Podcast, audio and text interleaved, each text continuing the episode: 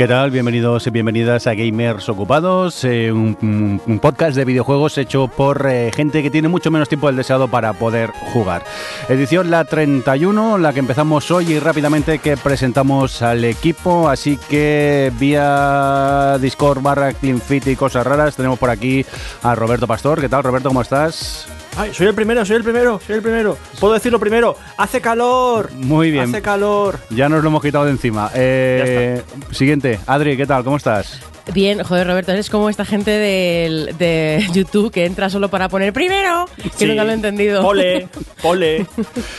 Vamos a seguir con más gente. Rafa, ¿qué tal? ¿Cómo estás? Pues mira, solo como solo diré que como profesor digo ¡Se acabó el curso! Ahora vienen los padres, que se jodan. Venga, Aida, ¿qué tal? ¿Cómo estás? Bien, bien. Sufriendo el calor también, pero Ah, bien. sí. Bueno, pero aquí estamos más o menos fresquitos con aire acondicionado. Sí, sí, eso está bien. Eh, Johnny, ¿qué pasa? Aquí ando. Aquí Ya, andas. todas las cosas graciosas lo han dicho los compañeros. Ya está aquí cortando el rollo. Eh, un cordial saludo, por cierto, de quien también nos acompaña, con vosotros, el señor Mirindo. Y rápidamente, Johnny, eh, era Johnny, era Rafa. ¿Quién presentaba al invitado? Ya se yo me ha mismo, olvidado. yo mismo. Tenemos a Víctor Matute, más conocido como Pazo64, eh, que empezó un canal de YouTube porque tenía tiempo. Y mira, con la tontería ahora se gana la vida con el tema, haciendo directos en Twitch, en Twitch, Twitch, Twitch, y YouTube y cosas de esas que ven los jóvenes. Eh, Pazos, ¿qué tal? Bienvenido. Eh, muchísimas gracias. A mí me mola Aquí los apuntes, me, me gusta el rollo de que está escrito a mano. Sí, hoy mejor no hablemos del guion que tenemos, que Es fantástico. que es lamentable. Es fantástico. A mí me mola mucho tener a Pazos porque para mí es como un compañero de trabajo, porque que no es entre mi jefe, pero lo tengo de fondo a veces cuando está él en Twitch. y entonces mola mucho. Sé que, sé que soy la causa de algún despido. Eso sí, me han pues, informado. eh, nota mental, eh, editar esto y que no salga en el podcast. Eh, oye, eh, rápidamente, vamos ya por cositas, si os parece que, que tenemos eh, dos noticias que comentar, pero ¿quién ha hecho este guion? Y esto es Pues evidentemente nadie. nadie, nadie. Y quien lo ha hecho no está. Eh, Funs, ¿qué tal se está por el Perpin? No, ¿dónde estabas? En la Vall d'Aran, ¿no? Allí fresquito. Mamonazo. Está, está haciendo un retiro espiritual para hacer los guiones de sus vídeos. Venga, dejamos de meternos con el pobre Funs. Por cierto, un saludo también de Saeva, que hoy le tocaba currar y no podía venir. Y dicho esto, Johnny, eh, seguimos con lo del mes pasado, ¿no? El te lo dije, ¿no? Vas a Ay, continuar. Sí, pero sí, pero no. Cuéntanos un poco qué pasó el mes pasado. El mes pasado hablamos de la OMS que reconocía la- como enfermedad la adicción a los videojuegos, bla, bla, bla, todo lo que está más que hablado. Y yo dije, iluso de mí, dije, ya verás como ahora más de un medio va a hacer lo típico de sentirse atacado y defender al videojuego como si lo necesitara. Y me equivoqué, porque no han sido los medios. Resulta que ha sido la misma industria la que por lo visto se ha vuelto un poco loca y ha empezado a, a publicitar artículos que dicen bastantes burradas. Para empezar, lo primero que leí eh, era la defensa de Sony. El presidente de Sony, Yoshida, mm, decía que, que de que, que no había problema con adicciones porque ellos ya habían atajado el tema. Y decía cómo lo habían atajado. Ojo, ojo al dato. Lo habían atajado con controles parentales. Ya está. Si no pueden jugar los niños, nadie será adicto. Bravo, imaginar las casas de apuestas. ¿Hay problemas de adicción? No, ¿cómo va a haber problema de adicción si no pueden entrar menores? Pero estamos tontos. Estamos tontos. Y luego llega a Evi, ojo, a Evi en su Twitter, promocionando artículos y dando... Primero eh, tiene un tweet que me hizo mucha gracia, ya el victimismo de los expertos temen que los gamers, no nosotros, los gamers de verdad, reciban la etiqueta de adictos. Pobrecitos, tenemos, tenemos una cruz. Y eh, es el problema que tenemos siempre, que ahora lo que tendríamos que hacer es adoptarlo de adictos, o sea, cambiarlo de gamers por adictos. adictos ocupados, me gusta, ¿ves? me gusta, cambiamos Espera, que estoy comprando el dominio. título. el dominio está libre. Eh, mira, ya tenemos un título, es verdad. Eh, mira, un artículo que esto es oficial promocionado por AEBI. Y no me extrañaría que hasta hubiera metido mano y hubiera encargado que lo escriban. Pero mejor me callo. Eh, ojo a una frase literal sacada del texto. Que vuelve otra vez a lo de Sony. Las aficiones y pasiones de la adolescencia lógicamente preocupan a los padres, porque esto es cosa de críos y de padres que les preocupan. Un chaval de 30 años no puede ser adicto a comprar sobres en el food. Los padres, cuando ven que todo el tiempo que invierten sus hijos en ellas les impide hacer otra cosa, y seguro que las familias se tienen que ocupar de enseñarles a controlar el impulso de jugar y jugar. Porque esto cosas de los niños. No dejéis jugar a los niños. Los niños son el futuro, niños el futuro, no les dejéis jugar. Y toda la industria, no solo en España, ha generado un montón de artículos criticando a la OMS, que, me- que es la puñetera Organización Mundial de la Salud. ¿Sabrán ellos de qué hablan? Encima re- recordemos que en, en el podcast anterior tú lo comentaste que para eh, ser eh, calificado de adicto a los videojuegos se tienen que cumplir ciertas cosas que a Eh. ver que es muy complicado llegar a ese extremo, que habrá era- gente que, eran llegue, pero Eran cosas muy extremas. Pero Era, claro, eh, a quitarte tiempo de tu vida. Y durante un año. y durante una que ya me parece exagerado pero eh, que puede haber una adicción a cualquier cosa que eh, este este mismo mes está el juicio bueno el juicio eh, la las reuniones que están teniendo en Bélgica sobre el tema de las loot box Sí. si las quieren imprimir si las van a Mm. quitar qué van a hacer y llega un tipo de EA y dice que, que los sobres que no son sobres, que son como premios del Kinder Sorpresa, literal. Son Surprise Mechanics. Sí, puesto y se quedan- y se le quedan han hecho un- anchos. Le han hecho un rebranding con todo lo gordo. Sí, pero vamos a ver, que, vuelvo a lo del mes pasado. Estamos aquí todos los que estamos. A todos los que estamos nos gustan los videojuegos y por eso estamos haciendo esto gratis por amor al arte. Pero no hay ningún problema en reconocer que hay gente que puede ser adicta y que hay juegos y mecánicas, sobre todo en móviles, que pueden crear adicción. Que mi, mi suegra en el Candy Crush va por el último nivel, está esperando que hagan más. No hay Y- último y- nivel, pero no hay último. y, y tiene 3.000 y pico. O sea, tiene una barbaridad. Y, y mi suegra, que, que juega a los demás, mi suegra, ¿sabes? Y, y yo con 15 años, yo tengo que decirlo, yo con 15 años jugaba demasiado. A nivel de, niño tienes que estudiar y el niño estaba jugando. Y eso te afecta. Y estas cosas pasan, y no pasa nada por reconocerlas. Y si hay un problema se detecta y no, y no tiene que estar la industria saltando como ha saltado. Ha sido, ha sido muy patético, te lo digo de verdad. pero este yo creo pero, que... yo, pero yo ni... ah. No, no, di, di, Adri, perdona. No iba a decir que cuando tú jugabas a la consola porque no querías estudiar, eso no era adicional a los videojuegos, era porque pasabas de estudiar y hubiese sido la consola como cualquier otra cosa. No me parece que, que eso se traduzca en decir es que los videojuegos pueden ser adictivos. Bueno, no, sí, lo que pasa es que los adolescentes hacen lo que les da la gana. Quiero decir, no, Sí, no quieren no, estudiar y, casi nunca. Y lo hablamos que muchas veces la adicción a los videojuegos es una cosa y la causa de la adicción puede ser otra. Efectivamente. Eso está- pero eso ya lo dice la OMS. La OMS ya reconoce todas estas cosas. A mí lo que me, lo que me indigna bastante es que toda la industria se ponga a la defensiva de esta forma. No pasa nada. No, pa- no pasa nada de verdad. Es Cuando- que cuando que además pasa, la yo mayoría de los juegos tienen mecánicas y están pensadas precisamente Pero cada vez más, porque Claro, como el free to claro. play cada vez es no quiero pagar, como el free to play se impone, las mecánicas son cada vez más adictivas, es lo que hay. Pero esto está desde Tetris, ¿eh? O sea, decir que, que no es nuevo. Pero mira, yo con el, con el ejemplo de tu suegra me viene a la mente lo que una cosa que quería comentar, porque bueno, ya la parte negativa del tal lo hemos hablado mucho, pero creo que todo esto y todas las polémicas se derivan de que hay mucha ignorancia y hay mucha ese, hay mucho tabú o no se habla mucho de, de cualquier cosa que esté relacionada con la salud mental, que al final eh, suele ser el origen de, la, de cualquier adicción.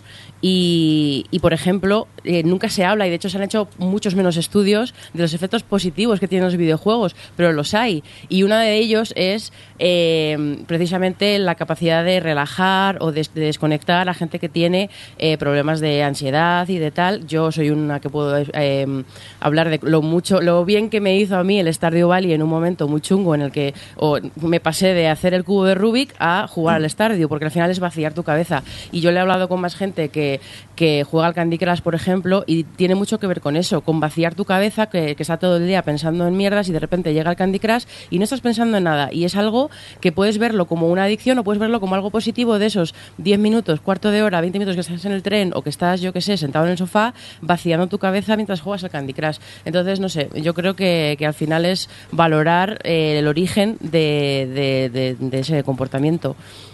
Realmente todo esto, el, el, único problema que veo, o sea, obviamente la OMS tiene que decir lo suyo, los developers también la suya, es lo de siempre, es que esta industria no sea madura, no sea considerada algo maduro cuando no, hasta que no empiece a reconocer los problemas que tiene. Si a la mínima que sale algo se empieza a defender, pues defender mal, se, o a se, rehuye la responsabilidad en mil casos. Uno, es uno de los artículos de, que recomendaba la Asociación Española decía, y estaba midiendo el miedo, lo de siempre. Ojo con tocar a la industria, que genera riqueza para las arcas españolas y emplea más de 9.000 personas. ¿Esto qué es? Como la mafia de ojo no nos toquéis, que damos mucho trabajo. Claro. Y, y decían, es, es que esto es acojonante, estamos en 2019, es que la gente no entiende las nuevas tecnologías. Estamos en 2019. Hace 40 años que existe Internet. Las consolas hace 40 años que existen. No podemos seguir en 2019 hablando de estas cosas como nuevas tecnologías. Ya no son nuevas. Internet forma parte de nosotros. Hace mucho tiempo. Si no va a Internet se caen los aviones. Me cago en Dios. Esto es así. ¡El wifi! ¿Sabes? Pero Pues yo- ya yo- no, no podemos seguir con nuevas tecnologías. Yo creo que aquí también el, el problema ha sido lo de siempre, quedarse con el titular, nos quedamos con el titular y ya a liarla, a, a- a hablar sin saber. Porque realmente es que tú te leíste la noticia en el podcast anterior, lo comentaste y es eso, hay ciertos aspectos hasta llegar a, a considerarte adicto. Aquí nos hemos quedado con el titular y ya han saltado las por alarmas. Un grupo de expertos. Esto no ha sido el tío Paco que se ha reunido con la Amparo. Y, no, no. Un grupo de psicólogos han dicho, vale, los videojuegos pueden crear adicción. Y estos son los síntomas. Y te daban un listado y un tiempo de reacción. Sí, pero ¿qué, qué nos hemos encontrado los usuarios? Vas a una web y los videojuegos crean adicción. Ahí está el titular y a partir de aquí ya barra Pero libre. te voy a contar un secreto. Todo puede crear adicción. Hasta Claro, ver series. hombre. ¿Quién no ha estado enganchado a Lost? Lo- ¿Qué lo- contigo? no Tristemente hablar. todos. Claro, y, No, yo no la vi. Es mentira. y- y- y- mentira. y llegabas con los ojos rojos al trabajo al día siguiente de no haber dormido. Pues por eso que, eh, Roberto, perdona, que quieres algo, comentar algo. No, que decía Johnny que estamos en 2019, pero la novedad con respecto al anterior es que lo que ha cambiado en los últimos años es el modelo de negocio, y no solo en el tema de los videojuegos, sino en el, en el ocio. Eh, no sé si fue en el último programa, además creo que lo dijo Johnny, que ahora eh, hay competiciones entre empresas de videojuegos eh, y, y de... mm, Y multi, es que iba a decir- multimedia, otra palabra de las, de, de las antiguas. Y de mm, televisión o de ocio como Netflix, Amazon, que compiten por, tu- por el tiempo de la gente. Es decir, te queremos viendo tele, o te queremos jugando videojuegos, o te queremos enganchado en el móvil eh, jugando a Candy Crush. Queremos que estés aquí, diciendo, ya si gastas dinero o sí o no, no os importa. Lo importante, lo primero y primordial es que estés aquí y de que de aquí no te muevas. Y el problema de la industria reciente es que están girando muchos hacia ese modelo. No solo a nivel de móvil. Ah, yo luego mencionaré un juego que es de una saga y esta, em, esta última entrega de la saga me doy cuenta que han girado bastante al modelo de tú te, quédate aquí jugando aunque no te aporte nada, tú solo mm, quédate aquí pegando tiros, quédate aquí y, y si acaso cómprate una armita y unos colorines para tu arma, ya está. Entonces, el problema...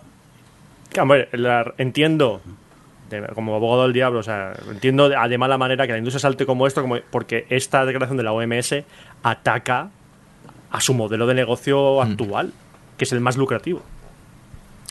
Bueno, pues vamos a dejar ya un poco de lado el tema este y el enfado de Johnny. ¿Ya está más tranquilo, Johnny? o- Siempre me pongo vinagre. ¿eh? Sí, sí. Venga, vamos a continuar. Y Aida, tienes por aquí, ¿quieres comentarnos un jueguecito gratis en la tienda Epic? Eh, espero que la gente se escuche el podcast pronto porque si no llegarán tarde quizá, ¿no? Sí, a ver, eh, el mes pasado también hablábamos un poco del tema de la Epic Store y la cagada que hicieron bajando de precio tanto los juegos que hasta el punto que la gente empezó a salirse de la Epic Store. Pues ahora os invito a volver a la Epic Store. Ahí la- las, las consecuencias de la vida. Eh, Last Day of June eh, es un título que va a estar gratis desde el 27 de junio hasta el 4 de julio. Es decir, no sé cuándo Mirindo va a editar el podcast, Bueno, pero esperaré que el día 1 esté publicado. Aún estáis a tiempo. pues aún estaréis a tiempo entonces. Eh, ¿Sabéis dónde no está gratis? ¿Dónde En no? Nintendo. Ya, es un juego que está para Switch, que está para PC. No sé si, creo que incluso está más plataformas. Me parece que la Switch fue la última en que salió, pero que inicialmente también salió para Xbox y, y para, para la, la Xbox, o sea, para la PlayStation 4. Eh, es un juego que va de, de- Bueno, es un juego de estos tristones, de, de llorar. Literalmente acabé el juego con un rollo de papel higiénico porque el paquete de Kleenex se me hizo pequeño. Eh, es una historia de, de amor, de, de dos personas que tienen un accidente de coche. Él queda en silla de ruedas y ella, pues, pues no queda. ¡Alegría! Pero, pero- pero es que no trae un juego decente esta mujer, ¿eh? Sí, sí, cuando no luego es de llorar es de pasar miedo y cuando no es de sufrir o de niños muriendo. Bueno, Este no, pero este no es creepy, este es bonito. Este tiene colores así anaranjados o, azul, es o bonito. azules. Ese me Está-. Cromáticamente es- bien. Yo- Lloras en naranja, eso es otra cosa.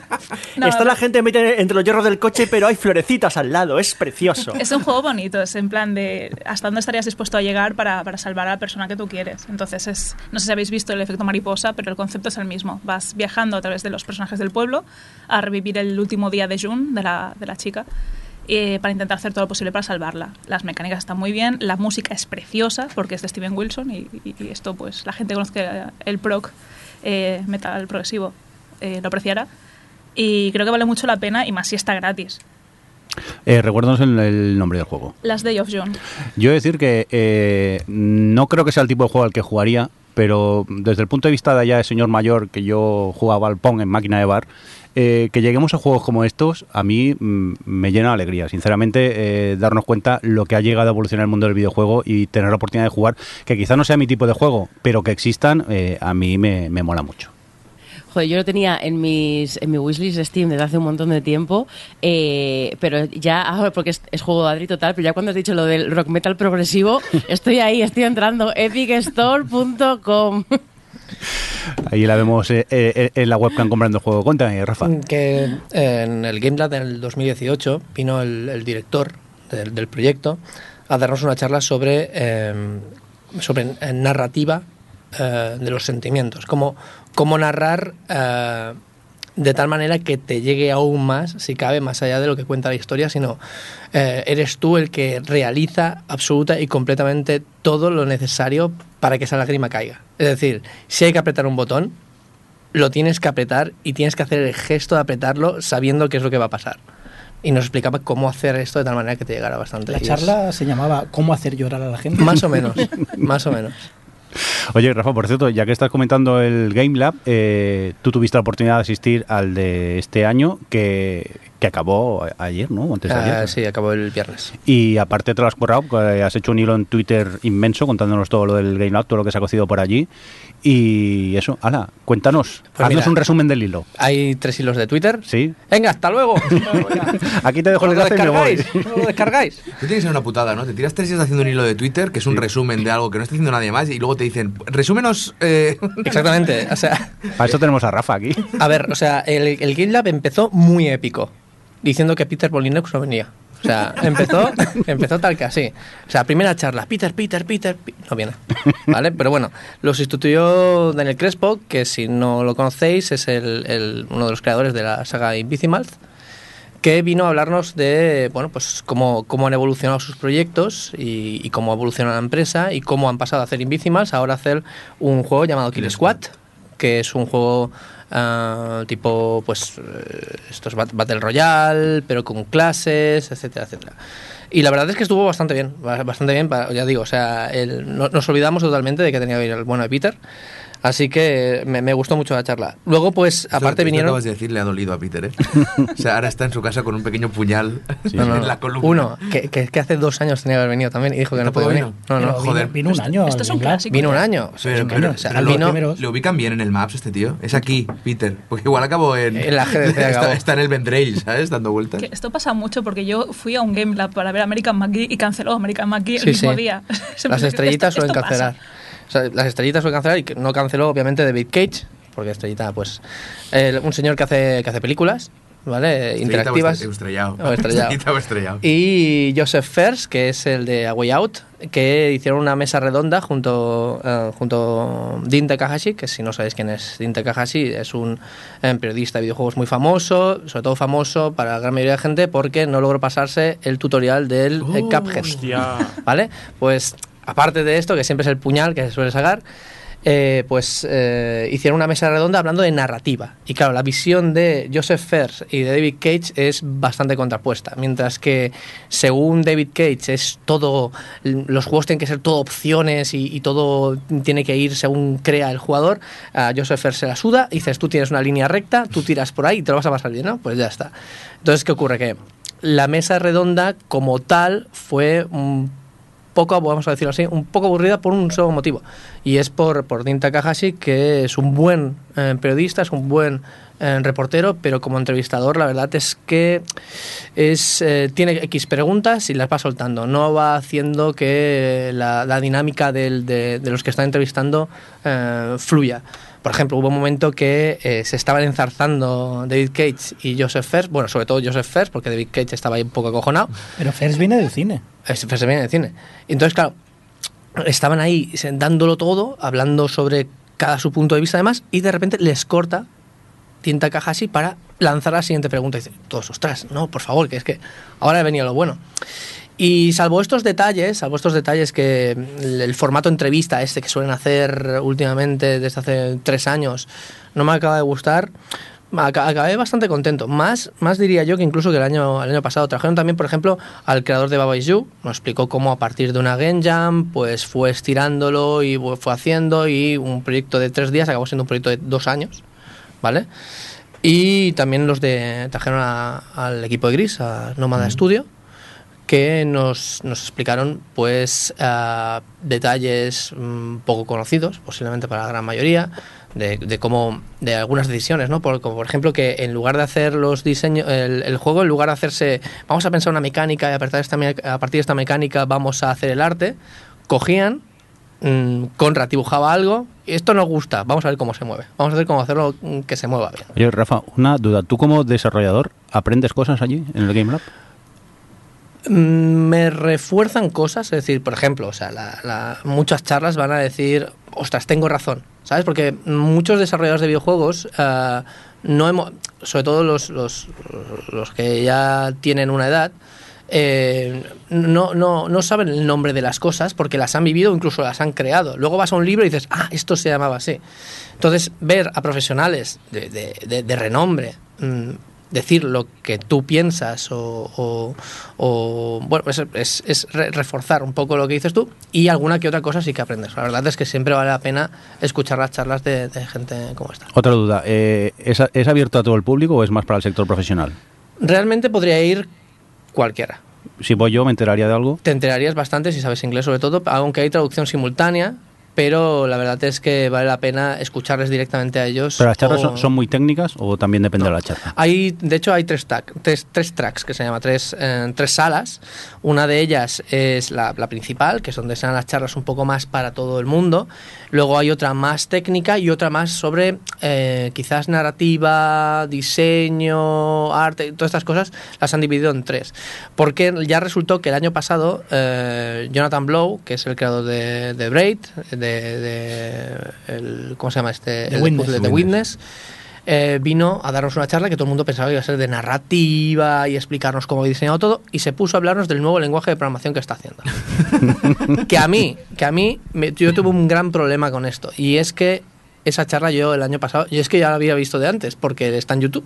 Entonces, encima no era nuevo y tal, entonces fue la gran mayoría claro, los programadores estaban ahí todos encantados, ahí llorando, ¿sabes? Como si hubieran explicado, ¿sabes? El, el, el- el Last Day of June, ¿sabes? Estaban encantadísimos, pero, ostras, mucha gente dijo, ostras, qué aburrido.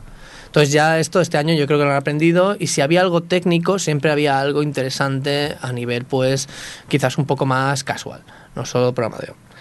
Y bueno, eso, sin más, o sea, una de las charlas más divertidas que a la que asistí, en la sala más, eh, quizás no técnica, pero sí, ya digo, de, de- más de la industria, fue cómo ganar dinero siendo indie, los 10 puntos, que cómo ganar dinero siendo indie. Y lo- lo- uno de los puntos era eh, piensa en el dinero, gilipollas, porque literalmente, claro, muchas cosas que pasan a los indies que, mi es... obra es libre, pero vale, vale, pues No, come no. mierdas. Exacto, o sea, ya vivirás del aire, ¿sabes? Y la verdad es que, bueno, eh, espero que se cuelguen la ma- gran mayoría. Esta charla no se va a colgar, pero está resumida en uno o dos hilos. Las que sí que se van a colgar seguro van a ser las del track principal, ¿vale? Que es, ya digo, la la. Si queréis ver a David Cage y a Joseph Fers ahí diciéndose cositas. Joseph Fers, pues si no lo conocéis, es, es, mm, bueno, o sea, estoy enamorado de ese hombre porque la suelta. De hecho, o sea, hijo, eh, el año pasado vino al Game Lab y dice, bueno, este año me voy a relajar un poco y no se relajó, ¿vale? Entonces, está, estuvo bastante bien. Pues todas estas charlas las va- las van a colgar, las van a colgar en algún momento, en algún momento posiblemente más tirando hacia diciembre que otra cosa. Joder. Y, eh, y yo por mi lado he grabado prácticamente todo el Game Lab, mm, no charlas completas, más que nada porque también quería hacer un poco de, no, creo que sea, fuera muy bonito por mi parte, pero sí que las he, eh, que las he grabado y colgaré cachos, cachos no los más interesantes porque muchas veces me quedaba sin batería antes del momento más interesante, pero cortaré- colgaré cachos y sí que colaboré con el rack técnico y les llevé, eh, les llevé una cámara, les llevé demás y hay muchas charlas que están grabadas enteras y posiblemente acaben en mi canal, así que Que ¿Cuántos gigas puedes saber? creo que 250, entre 256 y 300. Es cierto que a medio GameLab te fuiste a comprar Sí, sí, SD? sí. Al, al lado de Media Market que me salva, vamos. O sea, estuve por comprarme el Spider-Man para que me lo firmaran, pero estaba agotado porque todo el mundo lo había comprado para, para que se lo firmaran. Pero vamos, eh, ¿crees que ha sido un GameLab positivo, no? Tú- Eh, hay una nota de prensa del Game Lab que dice que ha sido el mejor Game Lab, es decir, con los números más exitosos. Yo, la verdad es que a mí me gusta mucho Game Lab y me, me gustaría que siguiera mucho tiempo, pero la verdad es que a nivel de números, no lo sé, lo vi bastante más vacío, pero sí que es verdad que a nivel de, charlas y a nivel de organización estaba bastante mejor que otros años. O sea, yo creo que, si siguen así puede remontar bastante el Game Lab y, darle, darle cara a, a ser una pequeña GDC o una mediana GDC eh, española. Me preguntaba si puede ir cualquiera a entenderlo. Eh, no sé si puede entenderlo o no, pero ojo con los precios de las entradas. ¿eh? Que yo he tenido la suerte de ir alguna vez como prensa, pero los precios para poder entrar a todas las charlas se va un pico. ¿eh? Sí, unos 200 y pico euros. 200 y pico rozando 300 según como. Bueno, y- sí. Yo quería preguntarte, no has hablado ni, ni de Dino Patty ni de Cory Barlock. Mira, mm, el amor, ¿sabes? Es decir, ya lo demostraré. No, eh, la verdad es que, es que es que hay muchísimas charlas, hay muchísimas charlas. Y Dino Patti tuvo dos. Una que fue... Pocas eh, son. eh, pocas, pocas son, pero es que yo, yo cené con él. Oh, Dios mío. Esto no... es- estaba ahí. ¿Te vio comer? Yo le vi comer a él, que es todavía mejor. Ah, si- si te ve comer, yo, huye. Yo, yo, tapé, o sea, no mojé nada en café. La cosa es que mm, Dino Patti, eh, creador de Limbo y de Inside, ah, dio una pequeña charla eh, promocionada por, por Enti, la, la escuela donde, donde doy clases, en la que era pues un, un, un, un ama, que se le suele llamar, ¿no? Es Ask Me Everything, entonces la gente iba ahí y le preguntaba cosas. Él no daba charlas realmente, era, era preguntar, preguntar, preguntar. Y estuvo bastante interesante, sobre todo cuando las preguntas eran interesantes, porque claro, mucho chaval joven pues mm, preguntaba cosas redundantes y demás. Y luego hubo eh, otra charla que, bueno, más que una charla, también fue un formato de entrevista, que ahí ya pues es lo de siempre. Es decir, depende mucho del rollo con el entrevistador. Y bueno, es Dinopati, es que me da igual cómo lo haga, o sea, es, es Dinopati. Y Rafa, una pregunta, eh, que también estuvo invitado, eh, Randy Pitchford, como hace poco salieron noticias polémicas sobre, bueno, siempre ha sido polémicas sobre él, ¿cómo fue recibido allí en, en el Game Lab? A ver, hubo una política que no, no sé si está, está bien o está mal, la verdad, pero eh, dijeron, aquí vamos a hablar solo de los temas que se viene a dar la charla. Todos esos temas, ¿vale? De, pues entrevistas, bueno, preguntas un poco Esos 12 controvertidas. que no sé qué. Exacto. Es- O- todas esas cositas que no, eh, no molestes. O ese acoso laboral esas cositas, el crunch, ¿eh? esas preguntitas que se pueden hacer. Ese, ese pegarle al doblador, ese, todo ese rollo guay. Es- esos látigos en la no, pues n- n- se decidió no es decir de hecho la, la, la- la organización a la mínima que veía el más mínimo eh, interés por parte del que preguntaba a decir alguna cosa de estas directamente retiraban el micro y lo decían abiertamente. Decían "Mm, por favor vamos a hablar de estas cosas no queremos polémicas venimos aquí a, pues a enseñar de lo que va la charla si la charla algún día va de crunch eh, de, de crunch y, y el que la está dando es un experto en crunch porque es obliga a toda la empresa pues a lo mejor sí ¿sabes? Sí, pero al final Pero eso no es pero- un poco coartar, ¿no? Sí, bueno, al final eso es un poco... Lo puedo entender, pero es La- como proteger demasiado al invitado, por, pero por, por, por limpiarte la cara un poco el evento, ¿no? Eh, Exactamente, a ver, la, la idea... Si va a la prensa, la prensa se supone que, que ha de Claro. creer en la libertad de prensa. Entonces... Otra cosa es que el periodista sea gilipollas y vea solo hacer daño, ¿sabes? Que eso es otro tema, pero... De hecho, claro, tengo, tengo constancia que a algún otro periodista que ha decidido, pues decir, oye, mira, le voy a preguntar precisamente de esto, en la entrevista personal que le voy a hacer, porque hay entrevistas personales, eres, si eres periodista, eh, tienes acceso a, una ronda de entrevistas personales con los diferentes ah, invitados, excepto si es una estrellita como David Cage, que David Cage dijo que, que ni hablar de entrevistas personales porque él es David Cage. Así, Y- así resumiendo. Exactamente. Eh, y en este caso, más de uno, eh, bueno, le dijeron, no, mira, no, no puedes hacer estas preguntas. Es decir, o preguntas, cosas inocuas, cosas de las que hemos venido a hablar aquí, o, o no la hagas. Y muchos han decidido no hacerla. Te, te sientas con él y le dices, parece que hace calor, ¿no? Se ha quedado un día. Eh, me y luego gusta- nota de prensa de Game Lab. El mejor Game Lab de lo que va. Bueno. ¿eh? Esto es como los artistas. El último disco, el mejor que he hecho en toda mi carrera. Es así. Vale, entonces no se habla de crunch en las charlas de GitLab, pero lo que sé en los pasillos de GitLab se habla de crunch. Eh, ves a gente con ojeras, no hace falta hablar. Están ahí todos. No, pero sí que se ha llegado a hablar de crunch en el Game Blast, sí que se ha llegado a hablar de muchas cosas. Lo, lo que era importante era que a los invitados, ya digo, es decir, habían eh, todos, bueno, no todos, obviamente, eh, pero muchos de los invitados, pues cada uno tiene sus cosillas, unos a nivel de empresa, otros a nivel personal y demás. La idea era separar precisamente esto del motivo de la charla. Es lo que ahora que luego pues pues entre nosotros hablemos o que alguien haya sí, sí que haya ido a hablar de crunch y todo esto. Por ejemplo, hubo una mesa redonda de eh, sobre eh, cómo se dice esto de temas relacionados con la inclusión social, de, pues desde por temas de género, temas raciales, temas de accesibilidad, temas mu- muchos temas.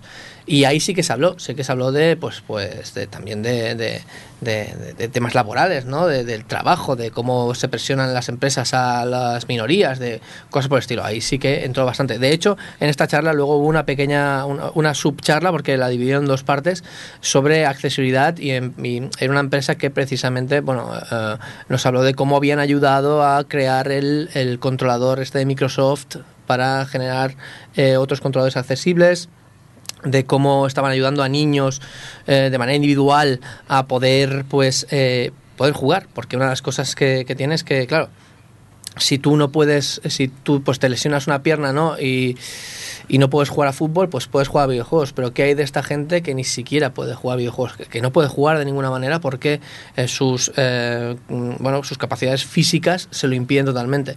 Pues esta empresa se, bueno esta em- empresa barra fundación todavía no me ha quedado muy claro tengo que acabar de investigar un poco eh, se dedica precisamente a investigar individualmente a estos niños y a generarles controles para que puedan con su eh, bueno mm, discapacidad pues puedan jugar a no sus juegos favoritos o incluso pues al final acaban por ejemplo había una, una niña que eh, mm, dice ostras es que me gusta el fútbol tal pues quiero jugar al FIFA y le hicieron un controlador especialmente pensado para jugar al FIFA. No para jugar a todos los juegos sino para jugar al FIFA y hacen cosas de este estilo. Qué guay. Oye, pues dejamos ya un poquito de lado el Game Lab, si os parece, y vamos a, esa sección en la que ningún podcast de videojuegos ha tratado, para nada, nadie ha comentado L3, creo yo. Así que nosotros eh, lo hacemos minuto a minuto las conferencias o mejor hacemos un resumen de... ¿Os acordáis de algo de ya? Ha pasado Pues, mucho, ¿no? Yo- Pues que no había Yo- gameplays y poco más, yo me acuerdo yo. recuerdo- ven- Yo recuerdo que hubo un evento en el que salió Keanu Reeves y ya está. no sé, una- Pero eso no soy yo el único, ¿no? Que lo acabas de ver. O sea, no soy el único porque es que ya lo- nosotros lo vemos borrachos, pero. Sí. O sea, que lo acabas de ver y al día siguiente. O sea, no me acuerdo de absolutamente nada y lo más importante es que me da absolutamente igual. Pero, pero no has definido el E3, has definido mi vida. Correcto. De hecho, veníamos en el coche y le he preguntado a Pazos preocupado ¿qué, qué hubo en el E3? Porque es que. Y te he dicho, ¿un juego? Un juego, Y dos. dos y ya. si es que, da, si es que el E3 es espectáculo, da igual. Si es que da absolutamente igual. Es Sí. verlo, fliparse y luego ya llegará. Hubo una desarrolladora feliz que salió ahí a- Pero a y hacer otros gestos. Ah, sí, la chica esta. Dios. Y otros años me acordaba de gameplays. Este año me está costando No, este año tienes que no. CGs. Sí, Pero este claro, año- acordarse una CG más complicado. Es- Tienes las dos consolas que tocan ya a la vuelta de la esquina. Era un año muy complicado. La lista ha sido Sony que ha dicho, para no enseñar nada no voy. Y ya enseñaré yo cuando quiera, como quiera y donde quiera. Correcto. Lo que hicieron fue lo de la Kojimada esta de dos semanas antes del E3 hacer un directo en Twitch para anunciar el de The Stranding donde se veían todo de manos y hasta que no se llegaba al número de espectadores concreto no se veía el tráiler de- del juego. Pero el número de espectadores concreto no está pactado. Era lo que Kojima le salía de las pelotas. Sí, O sea, básicamente. Kojima, Kojima estaba, estaba mirando el directo así. Es- Kojima es que yo me lo imagino muchas veces como el padre de Shinji, ¿vale? Está así puesto con sus guantes y está todo, todo- claro, toda la empresa dos días. ¿Podemos irnos ya a casa? No. Hay que esperar a que llegue al número. ¿Qué número? Cuando llegue el momento lo sabrás. Y de hecho, al botón de quitar la capa de las manitas esa que salían le dio con las pelotas, literalmente. Es que- Hizo- es, es- es el momento, botón, le ponen un botón debajo, ¿no? Adaptado para que puedas jugar con las pelotas. Pelotas de teflón, es un botón rojo. Clac. Es el each time. Venga, Aida, ¿tú algo quieres destacar del E3? Hombre, aparte de los Legos, que, Sí. que ahora todos jiji jaja porque Aida ha venido a hablar de los Legos, pero en el momento de las conferencias erais vosotros los que me escribíais por Telegram de ¿estás viéndolo? ¿estás viéndolo?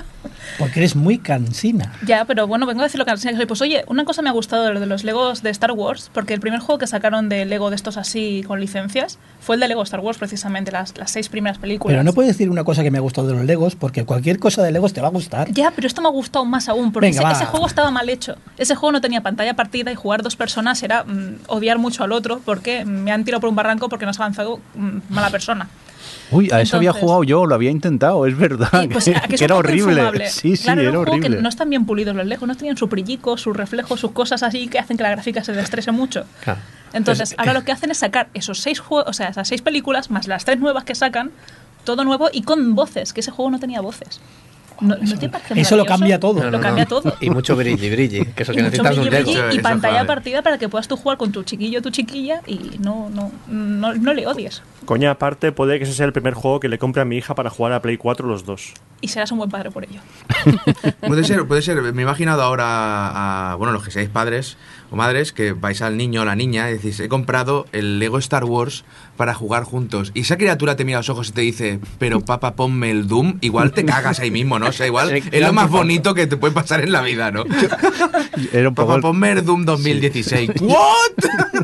Yo quería Fortnite. Eso es más realista. Sí, sí. Ya, pero eso no sería bonito. Eh, Eso no, no. sería bonito. Sería habitual. El Fortnite no, el Fortnite no. La OMS.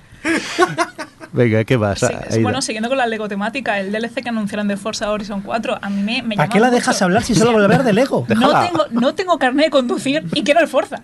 o sea, que me, me la sudan los coches, pero es que claro, me ponen ahí un Lego Speed Champions de toda la saga de, de- de- de kits de Lego que venden de, de- de Speed Champions y me ponen ahí los juegos que con la canción de, de la Lego película, es que qué maravilla. y el coche ahí grande a, a escala 1-1 de, de Lego. O sea, ¿no os pareció maravilloso? Soy, soy la única que lo piensa. ¿Alguno de vosotros es de, de juegos de, de- de coches, así de carreras Yo y ya tal? sí, o- yo ahora sí. Ahora sí. Hoy ya. Yo es que siempre he sido muy torpe a la hora de conducir, eh, en- bueno, en la vida real y en videojuegos. Yo sí, el, Pero- el Lotus 3, ¿vale? Que salió en PC hace 30 años. Pero ya Hombre. está. a partir de ahí, ¿Cuál el era ese? 286. Yo jugué el 286. El top de conducción para mí, y ahí tendría que haber parado, era el Ignition. Y una vez Está llegado a. Ignition, tendría que haber dicho, ya hemos hecho todos los juegos de carrera que necesitábamos. O sea, ya está. El Mario Kart, el Mario Kart, ¿vale? Bueno, eso sí, eso, eso es sí que me gusta el Mario más. Kart voy de lado a lado, o sea que el Crash Bandicoot también. Tendría, pues molaría juegos de carreras rollo Mario Kart, pero con mecánicas muy realistas sin ningún sentido. Cuando acabas la carrera tienes que aparcar en batería. pero ¿por qué? El primero- te- aparca bien, aparca bien, porque hay un cup, hay un cup ahí que te va mirando. Yo ¿sabes? suspendo, yo parco muy Poner, mal. poner gasolina y quejarte del precio. Correcto. ¿sabes? A, a- a mitad de carrera, o sea, como mecánicas muy realistas mal implementadas en juegos que no hacen falta, sería la polla, tío. ¿Cómo era que el en Play 3 era el Blur, me parece? El que eran Sí. coches como de verdad, e incluso había un circuito que era por Barcelona, Barcelona un poco rara, pero y era en plan Mario Kart, pero con, con coches de, de verdad. Era a ese más o menos como era de tirar mierdas y hijo de los otros, aún se me da un poco bien, pero realmente los de conducción no, no son lo mío. ¿Qué más? ¿Qué más destacamos del E E3? Yo, como juegos, había un juego que yo tenía curiosidad porque es mi Final Fantasy favorito, pero claro, veía el remake y era como. Va a ser como un poco los, los más nuevos, han cambiado mucho mecánica del juego. Pues precisamente de este fue uno de los pocos juegos que mostraron gameplay y me moló, me lo vendieron bien. O sea, yo el sistema de batallas me gusta mucho, lo que pasa que luego es- ya te dicen, no, bueno, pero esto es solo el capítulo uno de los tres capítulos y, Tres. y, solo, y solo llegan a Midgar y Tres. de momento han dicho tres. Eh, van a meter. O sea, es igual. Es que, ¿sabes qué pasa? Que mucha gente. Bueno, perdón, iba a decir Rafa algo. No, no, no, tranqui, tranqui. Que mucha gente que está defendiendo, me parece bien, lo de que se ha dividido en capítulos, porque ahora el juego es mucho más grande, va a, haber, va a tener nuevos enemigos, nuevas horas, nuevo contenido, tal, con lo cual lo han- pereza, tenido que dividir en contenidos, pero nadie, o sea, nadie está diciendo, lo han dividido en contenidos porque es el 7 y no lo quieren vender una vez, lo quieren vender 12 veces y quieren estirarlo. Lo que pasa que lo están estirando bien, aparentemente. O sea, no te están, no te están dando un contenido vacío o parece que no va a ser vacío, sino que va a ser muy trabajado. que. Pero que por pasta, coña. ¿Qué significa estirarlo bien? Porque yo soy de los que, mira, el Uncharted 4, que ya lo he hablado alguna vez con Adri, está muy bien, pero yo soy de la opinión que no le gusta a nadie, que si ese juego, en lugar de lo que dura, dura 3-4 horas, es mejor juego. Porque te da lo que hay, pim, pam, pim, pam, pim, pam, lo que hay y toda la paja que hay en los juegos. Es, es que la Uncharted- pierdes. es que Uncharted ¿Jugaste 4 al Uncharted Señoras o no? Todavía no. Porque es que es lo que estás pidiendo. Es el Uncharted 4 concentrado. No me da la vida, Adri, no me da.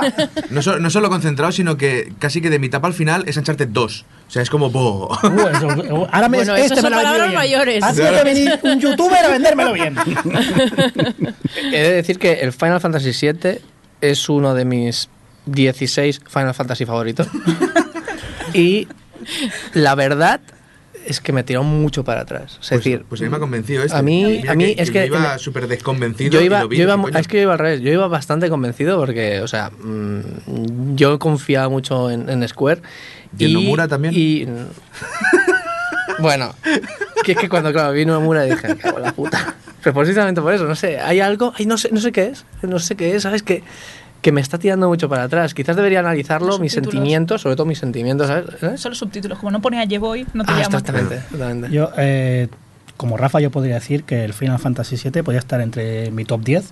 Podría estarlo, no lo sé porque no lo he jugado. ¿Pero de Final Fantasy o de, o de- Podría Pero, pero eh, escucho. Nadie discute que se podría haber eh, camino en esa lista. No lo he jugado, pero los que lo habéis jugado. Midgar, el juego original eran 3-4 horas. Sí. Y ahora va a ser, ¿cuántas? ¿40, 50? Em, Realmente dicen que va a ser bastante más largo. Yo he ido desde 20 hasta 50. Yo- Vale, vamos a poner 20. Mm, aunque el contenido se vea muy bien, rellenar 20 horas. Claro, pero eso- ¿Qué pero vas a meter que claro, no sea pero la idea, lo que aparentemente parece, o sea, no es que estén rellenando, sino que están aumentando el. O sea, es que rellenar suena como despectivo, que me parece correcto, ¿eh? Pero como que están aumentando, Claro. van a poner otras líneas de diálogo, otra historia. Entonces, eh, por eso me refiero a lo de lo de alargarlo bien, ¿sabes? Es decir, que parece que están haciendo un contenido lógico con el juego y que se lo están trabajando, con lo cual puedo entender que lo dividas por capítulos. Mm, Pero vamos, que si lo está, que si puede, o sea, tres capítulos, si pueden hacer 12, te harán Los harán. 12, ¿sabes? O sea, lo tienen clarísimo porque lo pueden hacer una vez esto. Oh, lo O sea, veo, el lo veo, remake lo del veo. 7 una vez. Hacen 7. Y un año después de que salgan los 7, te venden una caja de coleccionista con 7 Sí, DVD, Final Fantasy Correcto, y de, una DLC, moto. y de DLC, en vez de Cloud puedes llevar a Notice y luego puedes llevar a Sora, ¿sabes? También he Y en leído- vez de R13 al Goofy. También he leído que, eh, aparte de ser un capítulo, va a venir en dos Blu-rays. Sí. Entonces va a venir otra vez el cambio de disco. ¿Sabéis? Este, levantarse Sí, para cambiar el disco. Esto va a Me ser. parece, La me, nostalgia. me parece anormal. Bueno, ya pasa con el Red Dead, que venía con uno de instalación, Sí. ¿no? Y no sé, me parece aberrante. O sea, tío, comprime tu mierda, ¿vale? Sí, sí. O sea, No, no, no. estamos en. en- Que- ya, no es, ya no es época, tío. Hazlo en JPG, ¿sabes? Todo. O sea, sin O sea, transparencia. está por culo, Está de tío. puta madre de lo que estamos hablando y ninguno tiene puta idea de lo que va a salir del juego porque nadie lo No. ha probado. No, no, pero es que eso es lo mejor. O sea, Pero a mí sí que me ha dado esperanza, porque yo soy. Yo no soporto a Nomura, no, ya, o sea. En serio, o sea, no le deseo mal a nadie, ¿vale? Que acabe en la calle este tío. No puedo con él, lo siento mucho. Y yo estaba convencido que este juego se lo iba a cargar. Y sigo pensando que se lo va a cargar en algún momento. Igual que se ha cargado el, el 15, Es igual que- que, se ha cargado el Kingdom, lo que sea. Pero es que es por eso. el combate me parece súper bien pensado, ¿sabes? Muy, lo de cambiar, o sea, el, en tiempo real, con turnos, cambiar entre personajes cuando quieras, que cada uno tenga sus habilidades y tengas que utilizarlos, o sea, pensar en la distancia, en la posición. O sea, me parece que está muy bien pensado. Entonces, la- lo interesante es por dónde lo romperá. Exacto, exacto. No, no. El tema es este. Estoy seguro es que, es que hay algo, hay algo que lo van a romper. Y ya. Me, bajón. ¿Hay alguna cosita más de L3? Yo, bueno, más Lego, ¿eh? hay- no, más Lego no. No, pero está- juegos que me hayan llamado la, la atención. 7. Alguno de llorar, seguro. A ver, el, el 12 Minutes, el Uy, juego que piensas, mostraron de Anapurna, que era este loop en el que tienes que salvar a, a tu mujer de un de- detective, creo que dijeron que, que venía a asesinarla. Y es una especie también, pues como lo que he contado de Last Day of June, de repetir todo el rato el mismo día para, para poder salvarla. Lo que pasa que pinta un poco más, más noir, un poco más chungo. Sí, no tan, no, no tan triste. No tan sino triste, sino más, en plan. y más- Sí, usar una buena estrategia para mm, que no pase esto. Es un poco como el juego este de la mascarada, el, eh, el sexy brutal, Mm. que también es un poco el, el esto de evitar el asesinato. Me llamó mucha atención. Y luego, claro, ¿qué cosas llaman la atención del E3? A mí me llamó mucha atención la, la abuela del, del Watch Dogs. Ah, claro. Goti. Eso, eso ya me lo vendió. Goti la, Goti la abuela, no el juego, ¿eh? La Goti la abuela. abuela. O sea, te empieza el trailer ahí con la abuela O sea, mirando por va- el puente. Claro, o sea, va a ser la primera vez en la historia que te vendan un DLC de un personaje sin necesidad de tener el juego, porque solo querremos tener a la abuela en el PC Sí. y ya está. Es que yo, si tuviese, si jugase a Legion, diría. mm, ¿Juegas con este, eh, este hombre de 40 años? No, no. Quiero encontrar una abuela y cambiarme por la abuela. Abuela o sea, yo quiero jugar. La abuela con el taser. Pero el problema, lo que la gente parece que no se enteró en el juego, es que si la abuela se muere o te la detienen, se ha acabado la abuela. O sea, la peña es full game con la abuela. Lo llevas claro, ¿sabes? De escaparte No, de la urbana. Tienen que haber más abuelas. Tienen No, que haber más O sea, abuelas. todo, o sea, todo personajes abuelas, solo utilizando Todo abuelas. Aparte de todo el cachondeo que hubo, porque claro, decía, ah, jiji, jaja, ostras, yo lo vi súper bien parido el personaje y los 30 segundos que se puede ver, o sea, mm, vi que podía ser muy interesante las mecánicas y todo con, con- con la señora, porque ¿Qué? no es en plan cachondeo, era en plan, pues una señora que en su juventud pues había sido asesina eh, y, y- ahora pues, pues bueno, pues vamos a tener que, Pero que tirar ¿cuánto- para adelante. ¿Cuántos personajes jugables tiene este juego? Salía un montón. Es Es que, que- el problema de los otros era que quizás los personajes jugables no era tan profundizado, entonces han metido muchos Es que- más. Es que yo no- quiero ver, lo que me interesa eran- es el doblaje de este juego. En España ya ni hablamos, porque va a ser Pepe Lo- Villavilla haciendo todas las voces. Pero hasta afuera no habrá tantos dobladores. Mm, Sí, no, no, hay, Pues hay- harán hay- hay vocecitas. muchos que te pueden hacer 20, 30 voces, ¿eh? O sea, no hay problema. Por ahí tiran. Lo que pasa es que al, al ser Ubi siempre me da la sensación que va a ser. O sea, que la idea es brutal.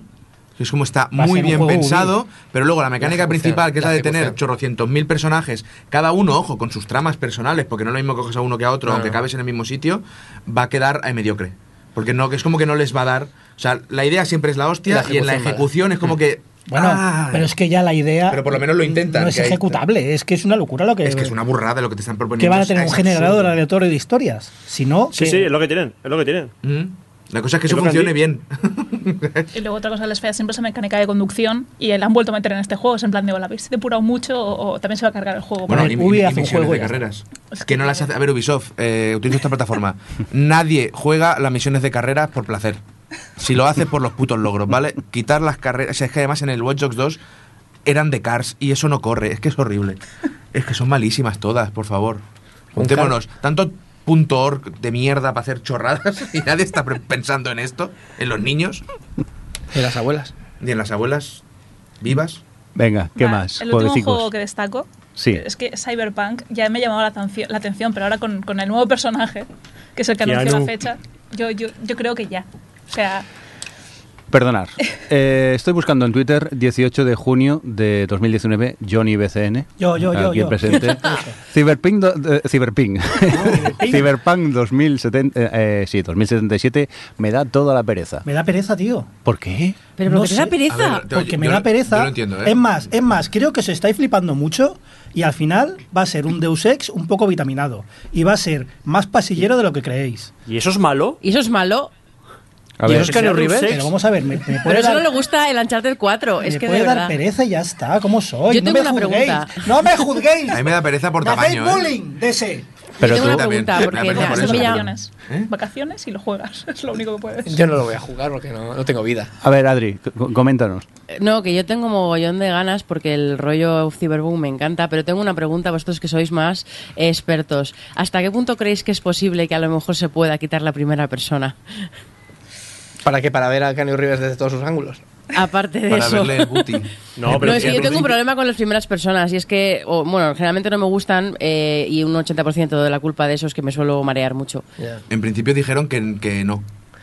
Que es un juego pensado en primera persona para que aprovechar, aprovechar, mejor la verticalidad, bla, bla, bla, bla, pero que es un juego 100% primera persona. Hace esto cuando en el E3 de la historia y no había ningún plan de llevarlo a la tercera persona.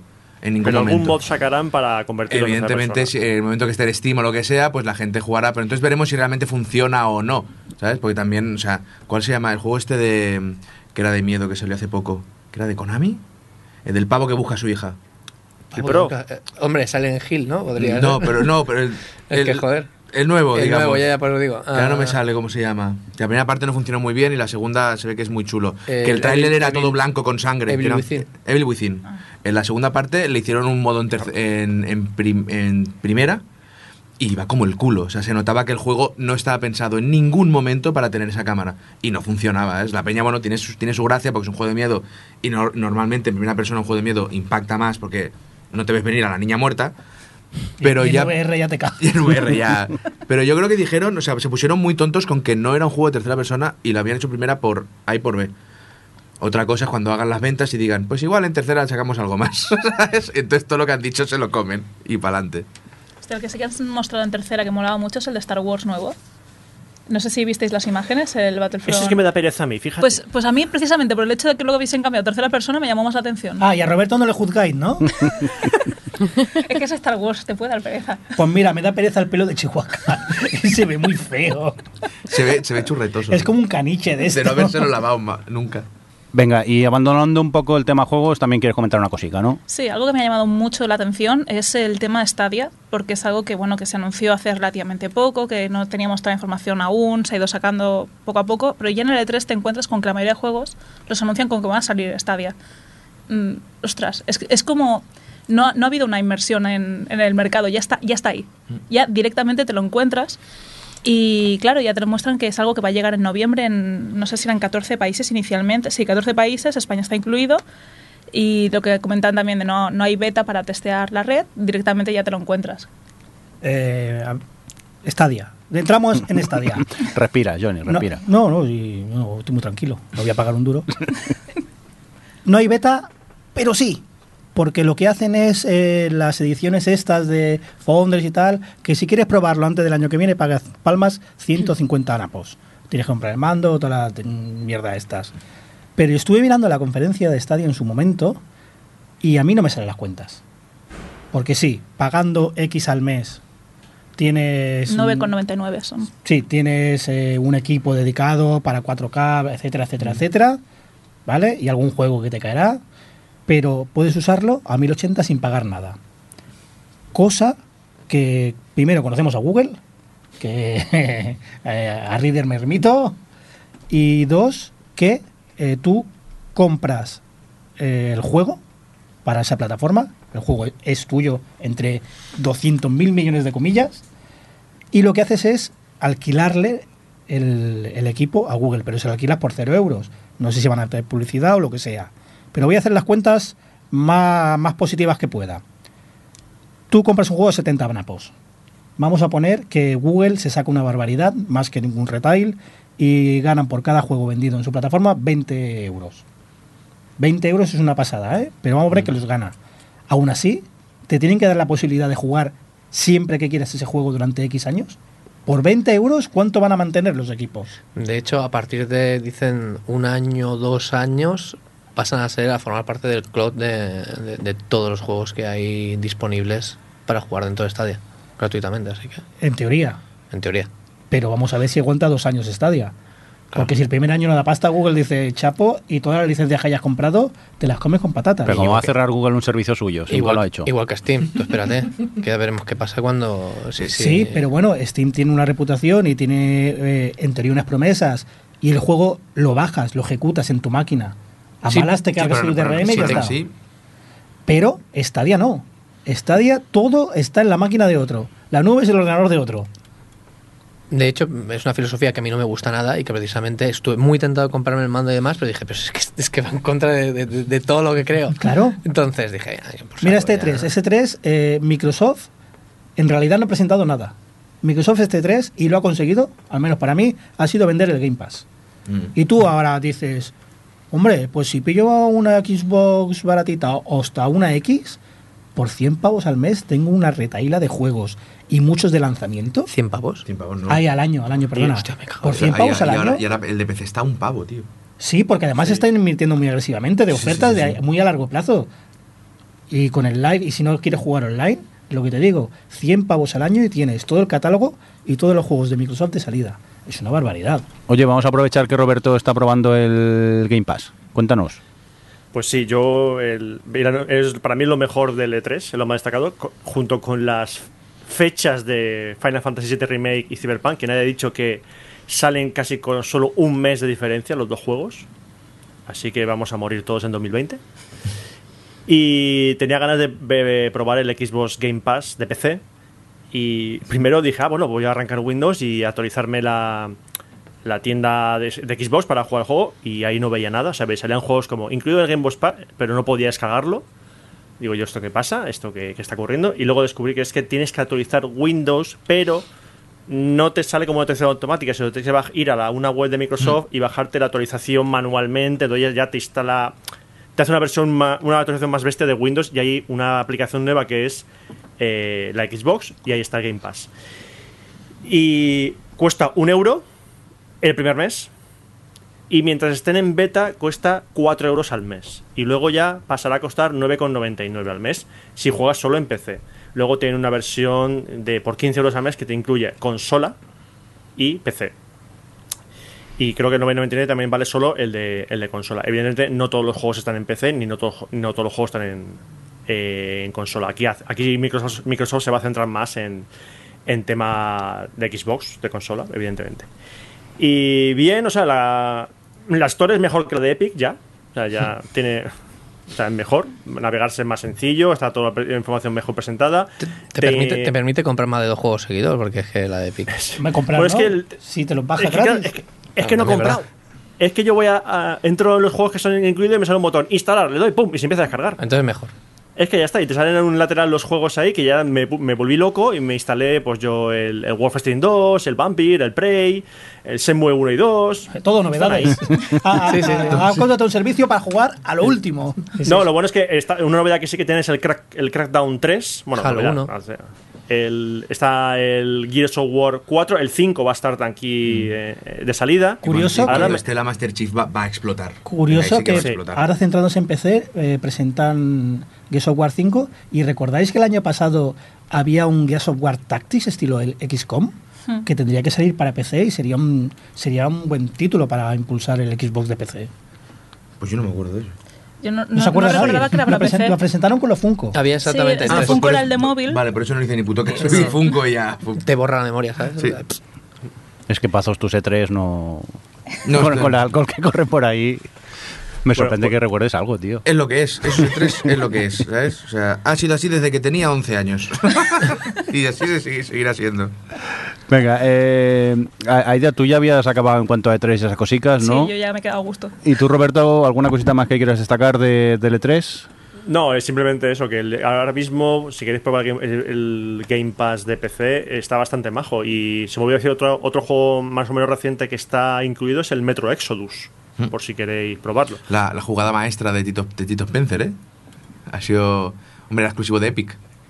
Y ha hecho Phil. Uep. Vamos a apoyar mucho a Steam porque, pero dame el, dame este para la Windows, es una pasada. Hombre, Adri, tú creo que el E3 y sobre todo Nintendo sí que te llamó, ¿no? Bueno, yo es que Nintendo ganó el E3, quiero decir. Bueno, yo, re- yo recuerdo estar trabajando y me vibraba el móvil y era Adri loca perdida viendo la conferencia de Nintendo.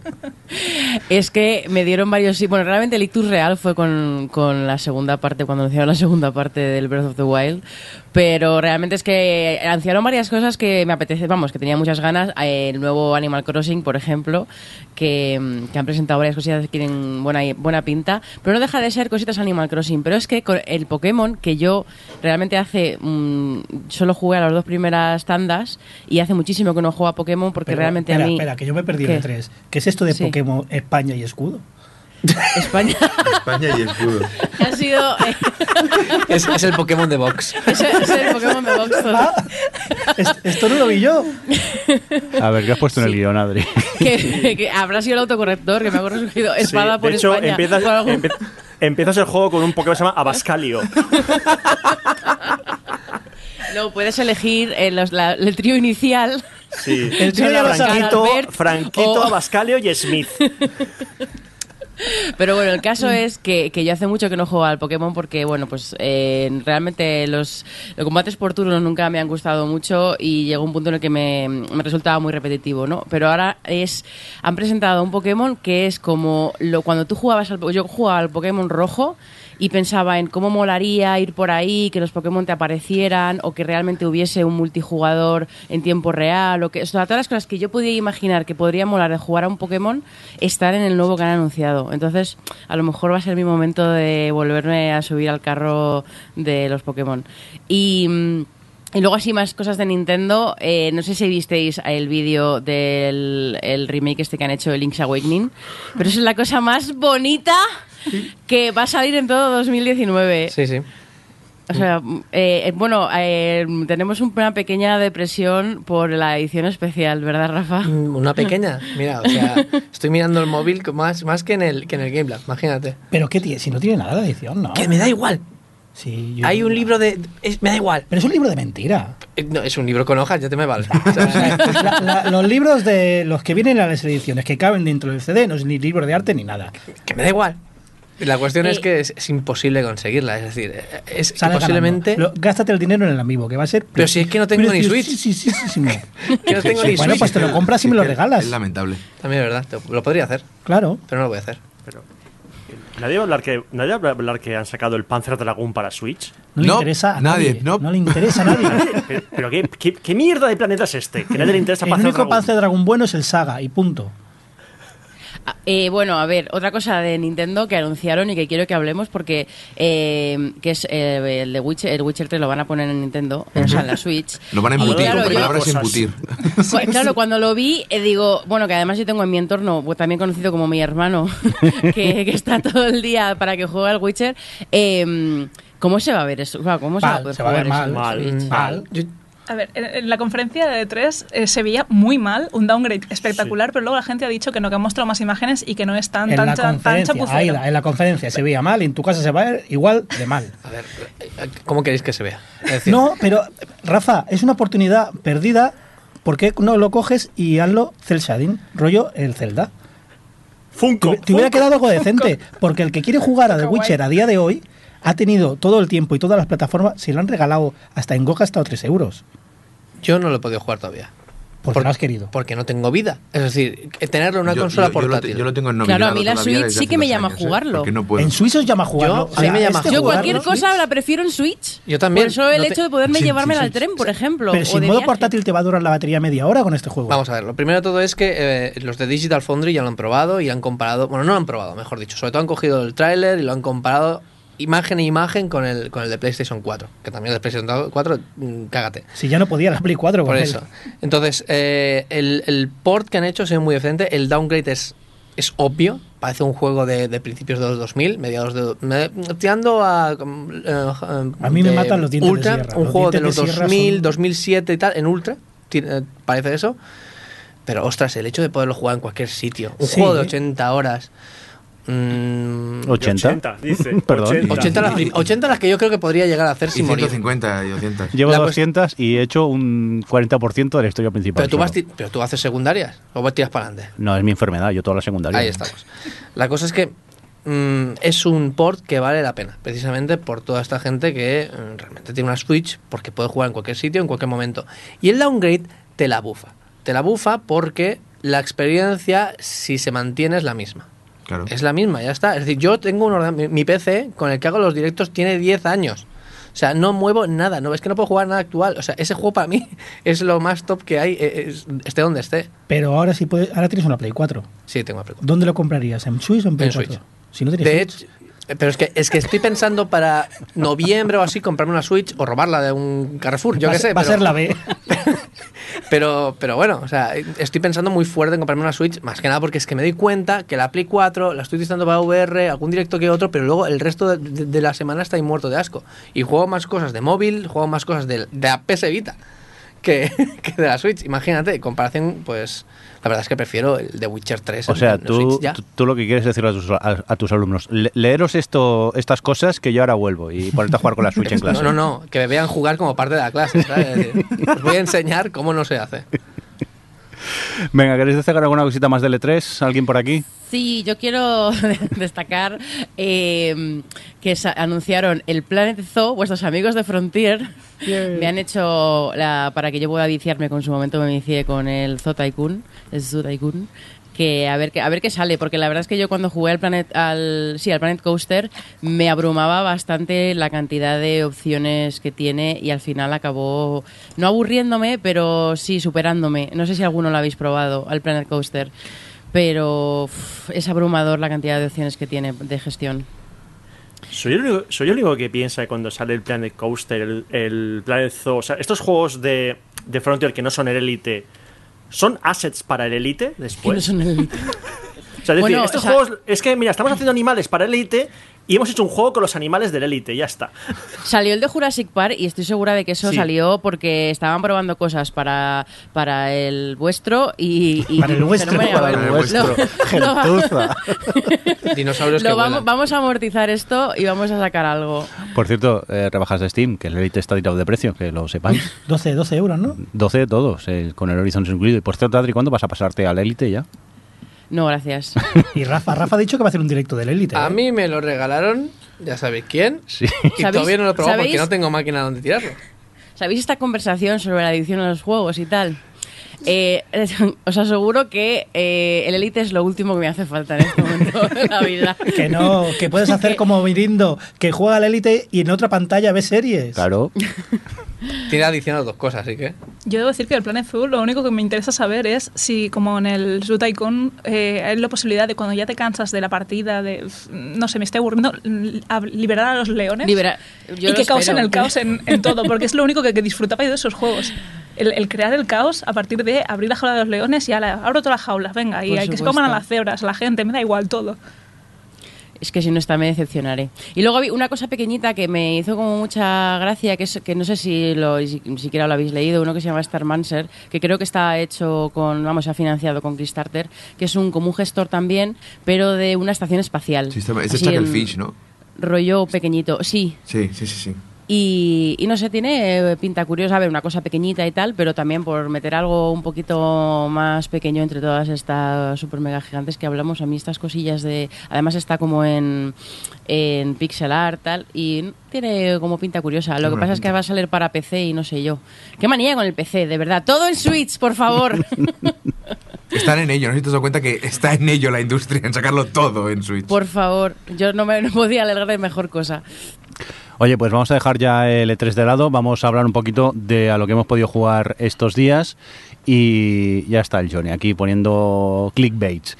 Johnny has jugado al Spider-Man, pero Uf, es Tu- que estoy, tu- estoy tu muy hija- vinagre este programa. tu hija no te deja encima, ¿no? Sí, mi hija me deja. Lo que pasa es, Funs, eh, creo que hace dos programas, lo definió como perezoso y creo que es la mejor palabra para definirlo. Sí. Es, es un Batman, pero no es mejor que un Batman. De hecho, Batman hacía mejor muchas cosas. Por ejemplo, el combate, al principio te gusta mucho, es muy dinámico, pero notas cosas raras. Estás jugando y te falta algo. Y después de muchas horas, me he dado cuenta que me falta el, el botón de la contra, el contraataque que le daba tanto ritmo al Batman, que cambiaba animaciones y cambiaba el combate. Aquí no lo tienes. Y es todo el rato que estás jugando a este, que es muy, muy buen juego, es un juegazo. Lo he disfrutado muchísimo, lo tengo al 90 y pi- 95, 96%. Pero vas jugando y es. Uf, es un mundo abierto. Pero yo he jugado muchas horas a GTA V y reconozco la ciudad como mía, como que sé dónde está todo. En este juego, no sé si es por la ciudad o por la mecánica de cómo te mueves por ella, que me parece insulsa, que no la reconozco. No la he hecho mía. Y son un montón de cositas así que dices, me parece estupendo que mires a Batman porque es un gran juego, pero que en 2018, cuando salió este juego, no mejore las cosas de Batman, se me hace muy raro. Hay, hay los, las misiones secundarias son todas terribles, son pero terribles. Y luego están los retos, que es peor aún, son aburridos. No aprovechan nada, ni el personaje, ni cómo te mueven, no lo aprovechas nada. Luego controlas a otros personajes que rompen el ritmo de la narración, el- la jugabilidad es, es insulsa, es, es eh, un buen juego, pero siempre está un paso por debajo de Batman. Pues en el Game Lab, por si no sabíais, eh, fue al Game Lab estos días. Creo que hay un que- hilo, hay un hilo en Twitter, Eh, sí, me suena. Pues eh, de hecho vino, vino el, el director artístico y director de proyecto de, de Spider-Man y estuvo bastante rato explicando cómo pulieron la lucha, cómo pulieron melee, cómo pudieron, eh, pulieron todo relacionado con el combate. Y la verdad yo salí, claro, es una charla también pensada para ello, pero yo salí pensando que era el mejor juego del universo. Es de- que al de- principio está bien. Bueno, yo sigo, yo me lo he pasado también y sigo pensando que es mucho mejor combate que Batman. O sea, No. ahí estamos totalmente No está- en contra. Es más Eh, espectacular.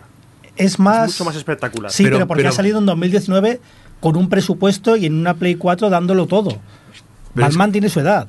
Sí, no, no, es que el combate de Batman es la hostia, pero en comparación al combate de Batman, a mí me parece un combate en el que eh, apretando en el momento adecuado eres totalmente inmortal. Y es es como un ballet muy bonito, pero en Spider-Man tengo más sensación de movimiento, de esquiva, de timing. Entonces, yo- a mí, a mí me gustó Es más el de Spider-Man. En Batman el timing es importante en las dificultades más altas.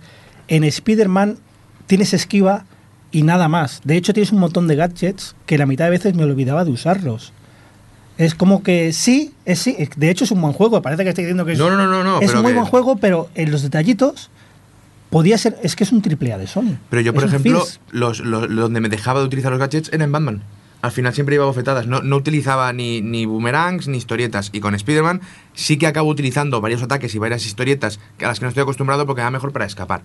¿Sabes? Ese es el Pero- tema, que pero con Spider-Man eh, esca- escapas mucho. Sí, lo que haces es escapar, con, claro. con triángulo alejarte del combate. En Batman era más estar en la melee, pero sí que me parece mejor acabado. Siendo un buen juego, también esta gente viene donde venían. Esta gente que es lo último que hizo. Eh, un FP, el FPS aquel que movías el tiempo. ¿Eh? No, no recuerdo que el último que hizo Insomniac. El, uno para Xbox One, Somos señores. exclusiva, y luego, ¿cómo se llamaba este? Somos señores mayores. Sí, pero que básicamente, o sea, el trabajo que han hecho de un mundo abierto, Que era muy colorido. viniendo de donde venían, eh, es, es muy importante. Pero como que para ser un triple A le falta algo. Parece más eh, un, un juego que podría salir en cualquier plataforma. Venga, vamos a por más juegos Sí, que estoy muy vinagre sí, hoy. Sí, estás muy vinagre hoy, Johnny. Eh, Rafa, cuéntanos. Pues yo he jugado a Gato Roboto, que es un Metroidvania muy bonito, Pues muy así bien. super pixelar, en blanco y negro, 100% blanco y negro, mm, em, o sea, lo que se dice un bit de color. Y eh, la verdad es que me ha sorprendido lo bien diseñado que está. Es, es un Metroidvania muy, muy, muy digno. Y aunque no me lo he acabado, es muy cortito, de unas 3 horas. Y es, es muy agradable. Es decir, es, es, es, es muy rápido.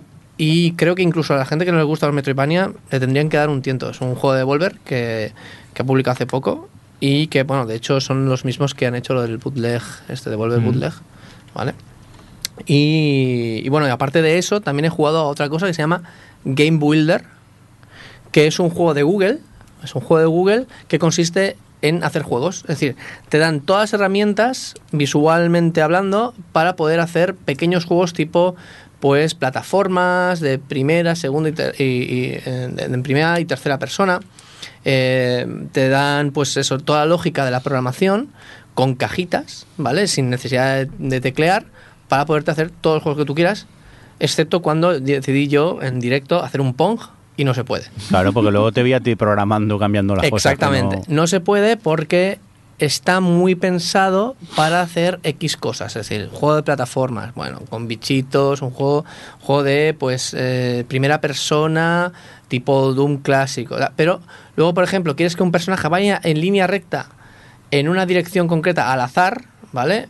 Y, ojo, línea recta no significa eh, moverme en línea recta en las X o en las Y, en el eje X e Y, sino que quieres, por ejemplo, que vaya pues con un ángulo concreto. Pues no puedes. Entonces, claro, o sea, después de darle muchas vueltas decidí que tenía que bajar a tocar código y también te dejan tocar código, ¿vale? Está en, en- en JavaScript si no recuerdo mal. Y creo que puede ser muy interesante. Ahora mismo está en Early Access, es gratuito totalmente, lo puedes encontrar en Steam. Y tiene posibilidades, pero no lo utilizaría como una herramienta 100% para enseñar, enseñar a programar o enseñar a hacer juegos. Ujú. Eh, recuérdanos el, el nombre. Game Builder. Muy bien. Eh, Adri, vamos contigo. Eh, Detroit Become Human, ¿has jugado a él? He jugado a él. ¿Te lo has acabado ya? Me lo he acabado, sí. Vale. De hecho, ya estoy en mitad, a medias de otra, de otra vuelta. Porque la verdad es que una cosa que, que me pasaba con este juego es que siempre que acababa uno de los capítulos me moría por volver a jugarlo para ver qué, qué habría pasado si hubiese hecho otras opciones. Pero una cosa que, que quería pues, comentar con vosotros, que sé que, hemos sido varios que hemos jugado aprovechando la oferta que ha habido por los Days of Play, eh, es que me parece que, mm, luego hablamos de las cosas buenas que tiene, que a mí me ha gustado mucho, eh, pero me parece que se le ven un poco los hilos y sobre todo después de lo que ha comentado Rafa, que del, del director, que le gusta mucho que haya tantas opciones y tal, pero es- lo veo, para tantas opciones que da, al final acaba siendo como una cosa que le muerde en el trasero porque eh, hay muchas veces que, que yo no quiero hacer ninguna de, las- de esas opciones, que, que incluso serían opciones que, que van con el personaje o con el- la propia historia y como que muchas veces me generaba cierta frustración de pensar, bueno, es que y yo no quiero hacer nada de esto, ¿no? Quiero entrar directamente y darle una hostia a ese... Porque, bueno, es que hay algunos personajes que, que solo quieres que matarle todo el, to- matarles todo el día. Entonces, eh, no sé, como que ha habido esa, esa un poco distancia de decir, vale, es un juego que va sobre las opciones, sobre qué, las consecuencias de tus elecciones y todo esto, pero a la vez hace que este, al ser ese su, su razón de ser, se le vean un poco los hilos. No sé si os ha pasado a vosotros lo mismo. Sí, no, yo es que siempre he considerado que el que de- o sea, es que todo- todas las opciones que te da David Cage, en realidad, eh, ¿qué vocabulario podemos utilizar aquí? El que tú quieras. Explicit. Explicit, vale. Tú lo que estás haciendo es recorrer la polla de David Cage, ¿vale? De- desde la base hasta la punta. Entonces, todas las ramificaciones que existen son las venas, pero acaban en el mismo sitio, que es en la punta de su capullo. Entonces, es que es una definición que Qué siempre he poeta, entendido qué así. poeta, por favor. Creo que, que- que Entonces- has dicho todo lo que hemos dicho en todo este tiempo. Por, ¿eh? por más, por más opciones que te dé, al final te pasa lo que tú dices. Que es que yo con este personaje, tal y como me lo has contado, tal y como lo entiendo, quiero hacer esto, pero no me estás dejando. Porque al final tengo que acabar donde tengo que acabar. Y esa sensación de engaño que yo suelo tener, aun con Detroit, que creo que es el mejor juego que ha hecho, esa sensación de engaño constante de no estoy eligiendo, o sea, escogiendo nada real. Al Hombre, final va a pasar lo que, lo que En pase. Heavy Rain tenías a un niño, a tu hijo, ahogándose no sé dónde Sí. y te daba la opción de acostarte con una. Es que, a ver. Ya, voy, voy a salvar a mi hijo Voy a o me entretengo por el camino. Voy a decidir mágico. ser la, perso- la- la- la peor persona del planeta, ¿sabes? Yo la verdad es que o sea, lo encuentro más lento y aburrido que Fahrenheit. O sea, Fahrenheit, que es, que es de los primeros que... Y era muy que- chulo. que Fahrenheit es muy muy chulo, eh, Quick Time Events a tope, pero es que no tuve la sensación de decir cuándo avanza esto. Porque aparte es eso, no sé, no sé, está tan bien hecho que los, que, que los androides, pese a que, bueno, se vuelven divergentes y demás, se van volviendo divergentes y tienen sus propios sentimientos y demás, es que como son tan secos, o sea, no, no hay ni un- no, no hay momentos de acción así al principio. En, en Fan en GTA, desde el primer momento es, coño, corre, que, que- que aquí te van a dar. Y eso me está tirando un poco para atrás. O sea, también me lo compré cuando nos lo compramos todos, porque to- todos los gamers ocupados estábamos ahí en el Telegram diciendo, ¡ay, mira la oferta por aquí! Y nos lo compramos todos al final. Pues, ostras, me está dando un perezote. Yo lo jugué cuando salió, hace un año y algo. Y, y, a ver, a mí sí que me parece que el desarrollo de los personajes, más allá de que sea más lento, de que sea más reflexivo, o sea, como vengo a jugar mucho Life is Strange o juegos de Telltale, no me supone un problema. Entonces, el tema este que se vean dando las costuras o tal, creo que es el juego de, de Cage al que menos se le notan, a pesar de que luego veas todas las ramificaciones y todo. Y a pesar de, eso, mm, al menos cuando lo comparé con otros colegas que lo jugaron, daba experiencias de, de partida muy distintas entre nosotros. Hasta el punto de que hay una escena de una persecución que yo, por ejemplo, la, hice porque había tenías que pasar una, una parte en sigilo. Me pillaron y tuve que hacer toda una persecución. Pues me encontré un caso de, de- de otro colega que no, no le pillaron. Y se salta toda esa escena que es súper larga y que tiene un montón de ramificaciones. Entonces, E- Eso sí que se le puede No, de o sea, hecho, se, hay veces- se le puede dar a David Cage, que es que hay muchas partes del juego que Hmm. están pensadas y trabajadas hasta el hastío y no las vas a ver. Porque te ha saltado una. O sea, o sea, es más tocho que Heavy Rain en ese aspecto. Heavy Rain, pues no veías una cosa o no veías la otra. Pero es que hay finales enteros larguísimos, Sí, sí. con cara, con. que es que si no pasas por ello. Hay un. El mejor final que tiene el juego para mí, yo no lo he visto. Porque yo hice ciertas cosas. También he visto que para llegar a ellas había que hacer cosas que no las habría hecho nunca porque no me cuadraban con el personaje, ¿sabes? Pero es otra historia. Pero eso hay que reconocerse, lo que hace locuras esa. Esto lo preguntaba yo en el Telegram del programa. Eh, de lo decías a Eva, ya te has pasado el juego, ahora prueba otras opciones. ¿Por qué? Porque mm, no sé, si- y esto es pregunta, no sé lo que aporta. La, cuando te, tú juegas este juego, creas tu historia, la que creas tú, y si acaba ahí, no está bien eso ya, es la historia que has generado. Mm. Yo tú. creo que sí, que es lo correcto. De de hecho, hay un momentito, en el, por ayer por casualidad, le- le- salí del juego para pagar el consola y todo, y dije, "Va- vamos a ver los capítulos. Y cuando entras en el capítulo, la, la como así decirlo, a- a- hace falta presentador o lo que sea, que está ahí delante tuyo diciendo, hola, bienvenido, no sé cuántos, te dice, Ah, aquí sí. puedes escoger el capítulo que quieras, pero dice, pero bueno, me dicen, me dicen los de la organización que no estaría de más que te lo acabas la primera vez sin escoger. Claro. O sea, sigue con tu línea. Y luego ya, ya es cuando te lo acabes, ya seguirás Ah, es escogiendo. que creo que lo- y me resultó muy interesante el que el propio juego te dijera, joder, no, ahora no me venga la que cambiar. Creo que es un fallo nuestro como, como jugadores y sobre todo los de la vieja escuela, que somos muy completistas de querer verlo todo y a veces no es necesario. Yo creo Yo que el final que sacas es eh, el final que toca. Yo, Johnny, realmente no lo hago por completismo porque, bueno, yo no soy una jugadora de esas, pero eh, era simplemente porque es un juego tan narrativo que al final no es nada, no es nada sutil en lo que te está contando de los personajes y de la- del discurso que tiene, ¿no? Y, y tú llevas a los personajes por un camino, pero a la vez tú, tú eres consciente que tiene con- relación con lo que decíamos de que se le ven los hilos, que al final es este tipo que te está contando esa historia y que es una cosa muy narrativa y muy peliculera. Entonces yo es más por la curiosidad de la qué otras narrativas tiene o qué otros finales o qué otros giros me quiere contar de esos personajes, más que porque yo eh, tenga interés en, eh, pues bueno, en, completar todas las historias. Es una cosa de que al final es un juego que va de eso y ten- me parece como parte del juego descubrir qué más te quiere contar de esos personajes eh, o qué otras líneas hay de, otros, de esos personajes. Sí, mi, mi respuesta va un poco por ahí. Eh, es interesante en el sentido que, por ejemplo, el, de los tres androides que llevas, hay uno que es muy ambiguo. Bueno, a ver, todos pueden ser muy ambiguos. Quizá Cara es la que más claramente la ves como un personaje muy empático, pero el resto sí juegan mucho con el ser más humano o el ser más androide. Hay uno que es un policía que, pues claramente te, invitan a que sea súper estricto, súper androide y no se salga, salga del plan. Yo intenté que mi partida aguantara así y mal. No es buena idea. Y luego hay otro, por ejemplo, que se supone que es más rebelde, que es el que es más... Pero también puedes hacer lo que hacemos Android. Entonces, hay ciertas decisiones que son leves, que tú puedes pensar, ostras, si no hubiese tomado esta decisión, sí que te interesa ver qué, qué pasaría para cuadrarlo más con, con el concepto que estás creando de tú del personaje.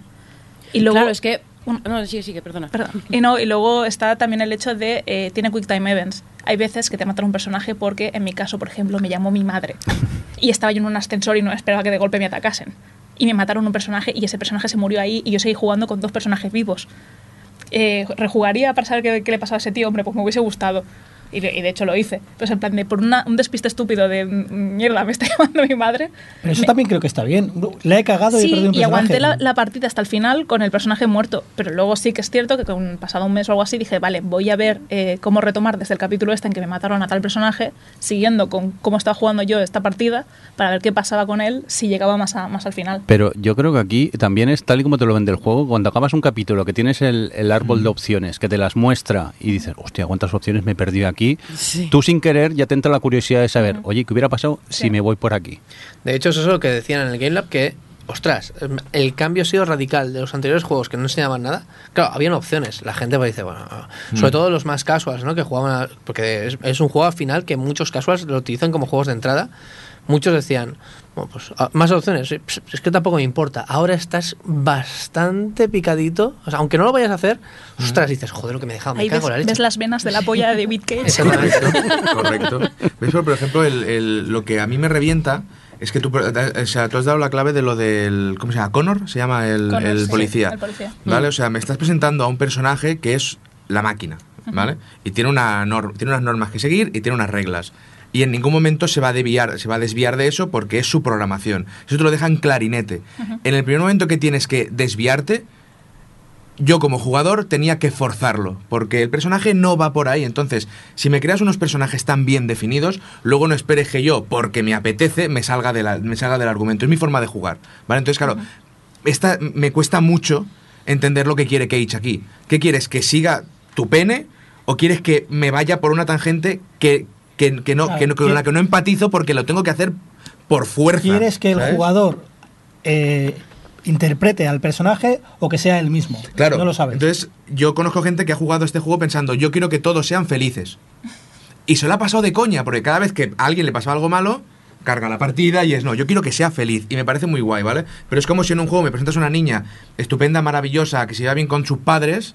Y de repente me das la opción, oye, ¿quieres eh, eh, preparar un pastel para tu hermano o quemar a tu abuela viva en el jardín? Y haces, coño, ¿por qué? ¿Sabes? Y hay quien dirá, ah, pues la abuela, ¿sabes?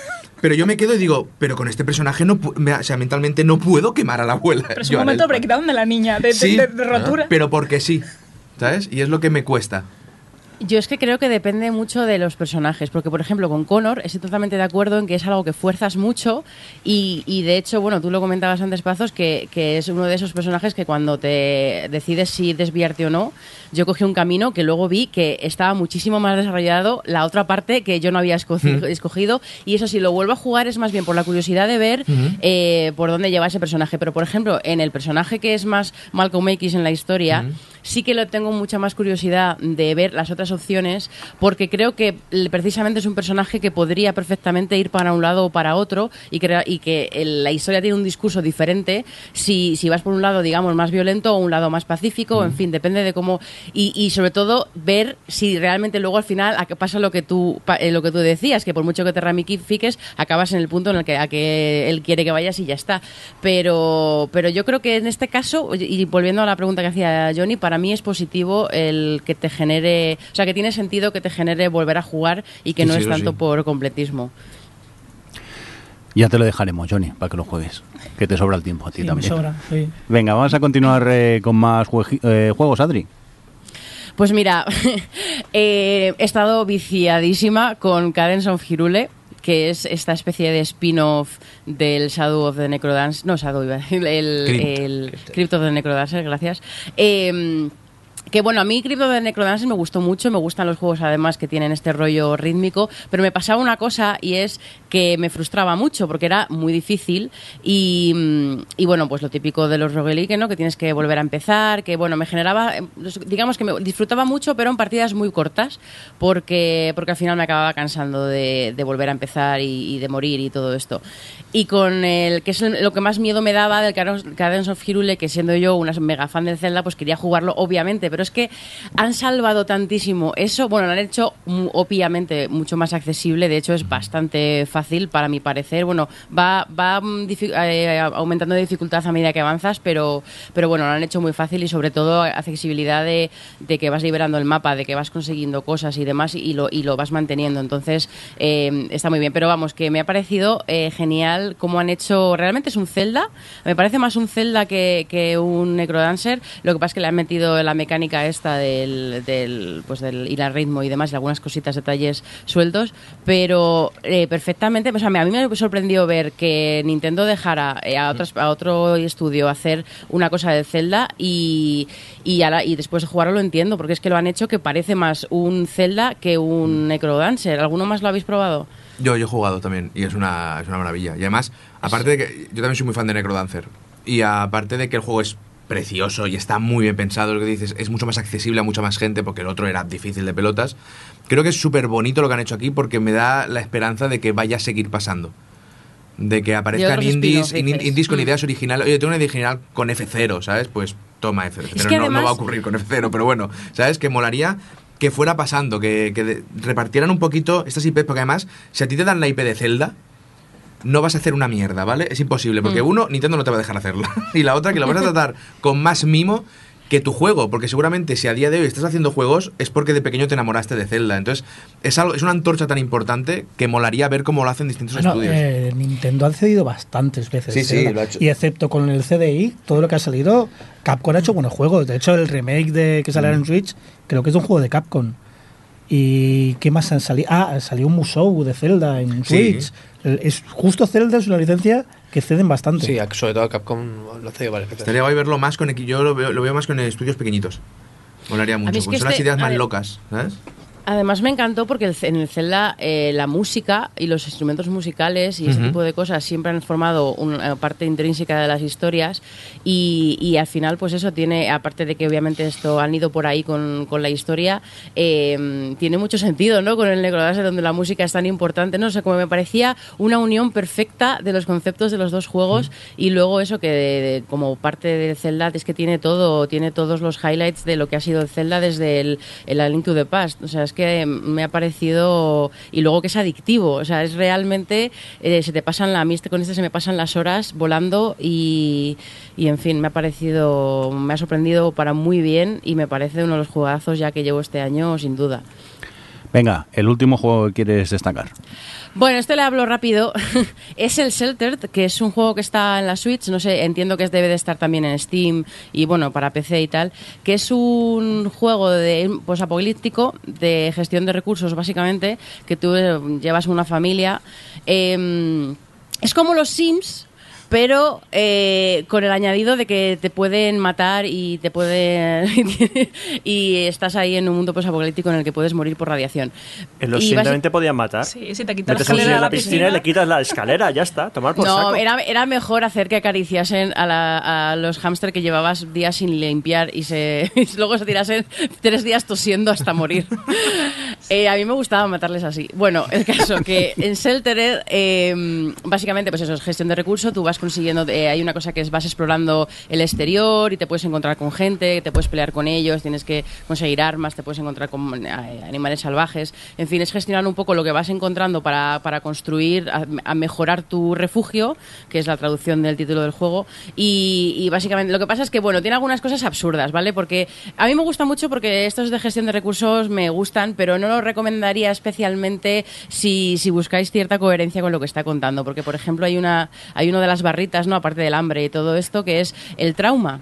Y, y cada vez que te, te matan algún personaje o cada vez que pasa algo traumático, supuestamente sube el trauma. Pero luego hay cosas con las que tú puedes como aliviar ese trauma, como por ejemplo pintar las paredes del, del refugio de colores. Yo las tenía todas pintadas de colores, me matan a dos de mis protagonistas y el resto de la familia está en plan, ¡Uy! ¡Una pared morada! ¡Qué bonita! Entonces, tiene cosas un poco ridículas en esa línea. Pero, pero si os gusta el rollo gestión de recursos, es bastante adictivo, la verdad. Así para pasar un ratillo de vaciar el cerebro, eh, estaba curioso. Pero coherencia tiene la justa. Recuérdanos el título. Sheltered. Muy bien, pues eh, venga, vamos a por ti, Roberto. Eh, bueno, pues yo, como he dicho, he estrenado el, el Game Pass de PC de Xbox. Y lo he estrenado con un juego que tenía ganas de jugar de que salió, pero no podía jugar porque era exclusivo de Xbox, y es el Gears of War 4. Yo había jugado los tres anteriores en la 360, es una saga que me gusta mucho, y digo, bueno, pues vamos para allá. Eh, he de adelantar que pa- he pagado un euro de momento por el Pass y me parece caro para jugar este juego. ¿eh? O sea, ya, digo que me siento timado por el euro. A ver, un Gears of War que después del tutorial, en la primera misión, misión, llevas 5 minutos y dices, ya me estoy aburriendo, tiene un problema. Porque dices, vale, a ver, sé que es el Gears of War 4. 4. ¿Vale? Pensad que es el 4, que venimos de tres juegos que ya sabemos lo que pasa, que ¿Qué número sabemos cómo van las coberturas. 4, 4, Vale. 4. Ahora, luego va el 5, luego va el 5. Un juego Luego el Funko y luego el 5. Exacto, el Funko. El Funko a lo mejor es el bueno, ¿eh? Fíjate. Pues eh, un juego en el que los tiroteos son iguales que los anteriores Gears of War. El sistema de cobertura es igual. El modelo de los personajes es... O sea, no llevas a Marcus Fenix, llevas a su hijo.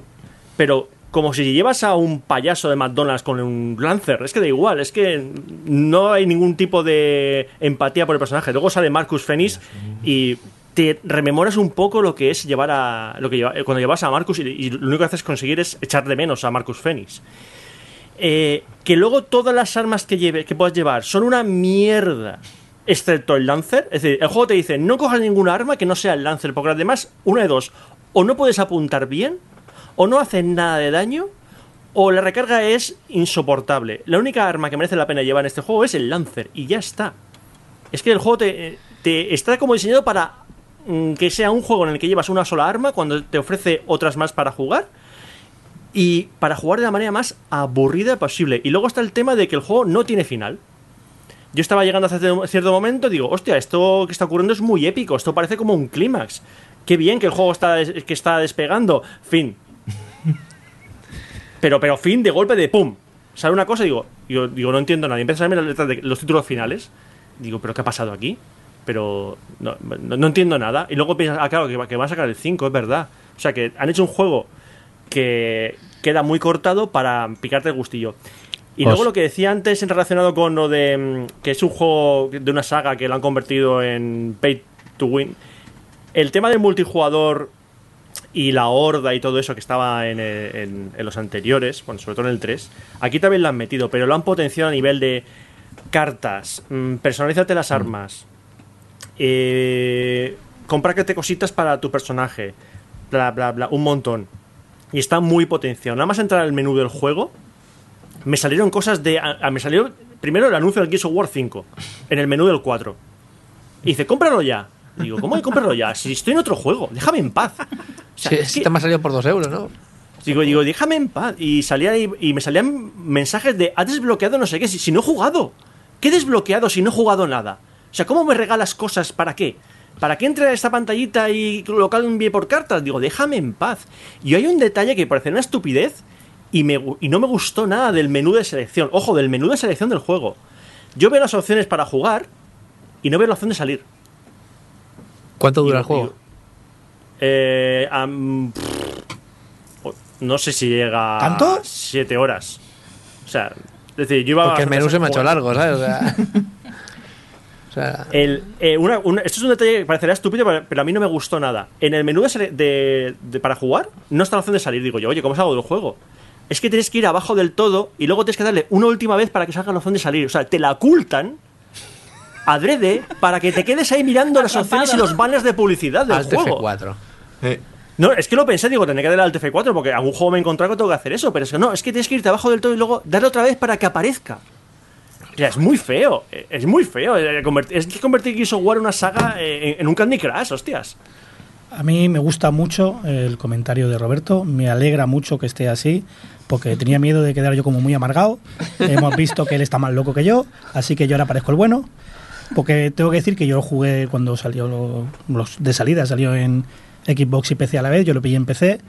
Y es cierto que no es no es un juego tan bueno como los anteriores, supongo que por el cambio de estudio, pero era un, era un sustituto de, de Gears. Lo, para los que teníamos hambre, no estaba tan mal. Y el 5, pues lo mismo, va a ser de otro estudio, no va a ser como los dos primeros fueron y lo que marcaron, pero va a estar muy bien. Y más si lo puedes jugar en Game Pass por dos euritos. Pero entonces, eh, por las palabras que entiendo de Roberto, es un juego que recomiendas, ¿no? Por un euro sí. Por un, Por un euro, euro, sí. sí, Y vale. mientras esté la be- y mientras esté la beta del Game Pass, dale. Pues si os queréis quedar con la. A ver, si terminó Gears of War 3, os gustó mucho, os gusta mucho esa Gears of War. Y dice, ay, ¿qué pasa con, esta con estos personajes? Pues probad. A ver, lo mejor de lo, lo mejor del juego es- la última misión. O sea, la última misión ya dices, hostia, por fin una cosa nueva, algo. Es lo mismo más malo grande. Esa es la versión de mejora en el octavo capítulo de Sí, las sí. series, por Eh, favor. no, mejora, y mejora la quinta temporada. Yo también. Pero esto, esto es el Game Pass. Eh, Gears of War 5. No, no voy a comprar una consola para jugarlo, ni voy a comprármelo No. porque sí que la saga está un poco de capa caída.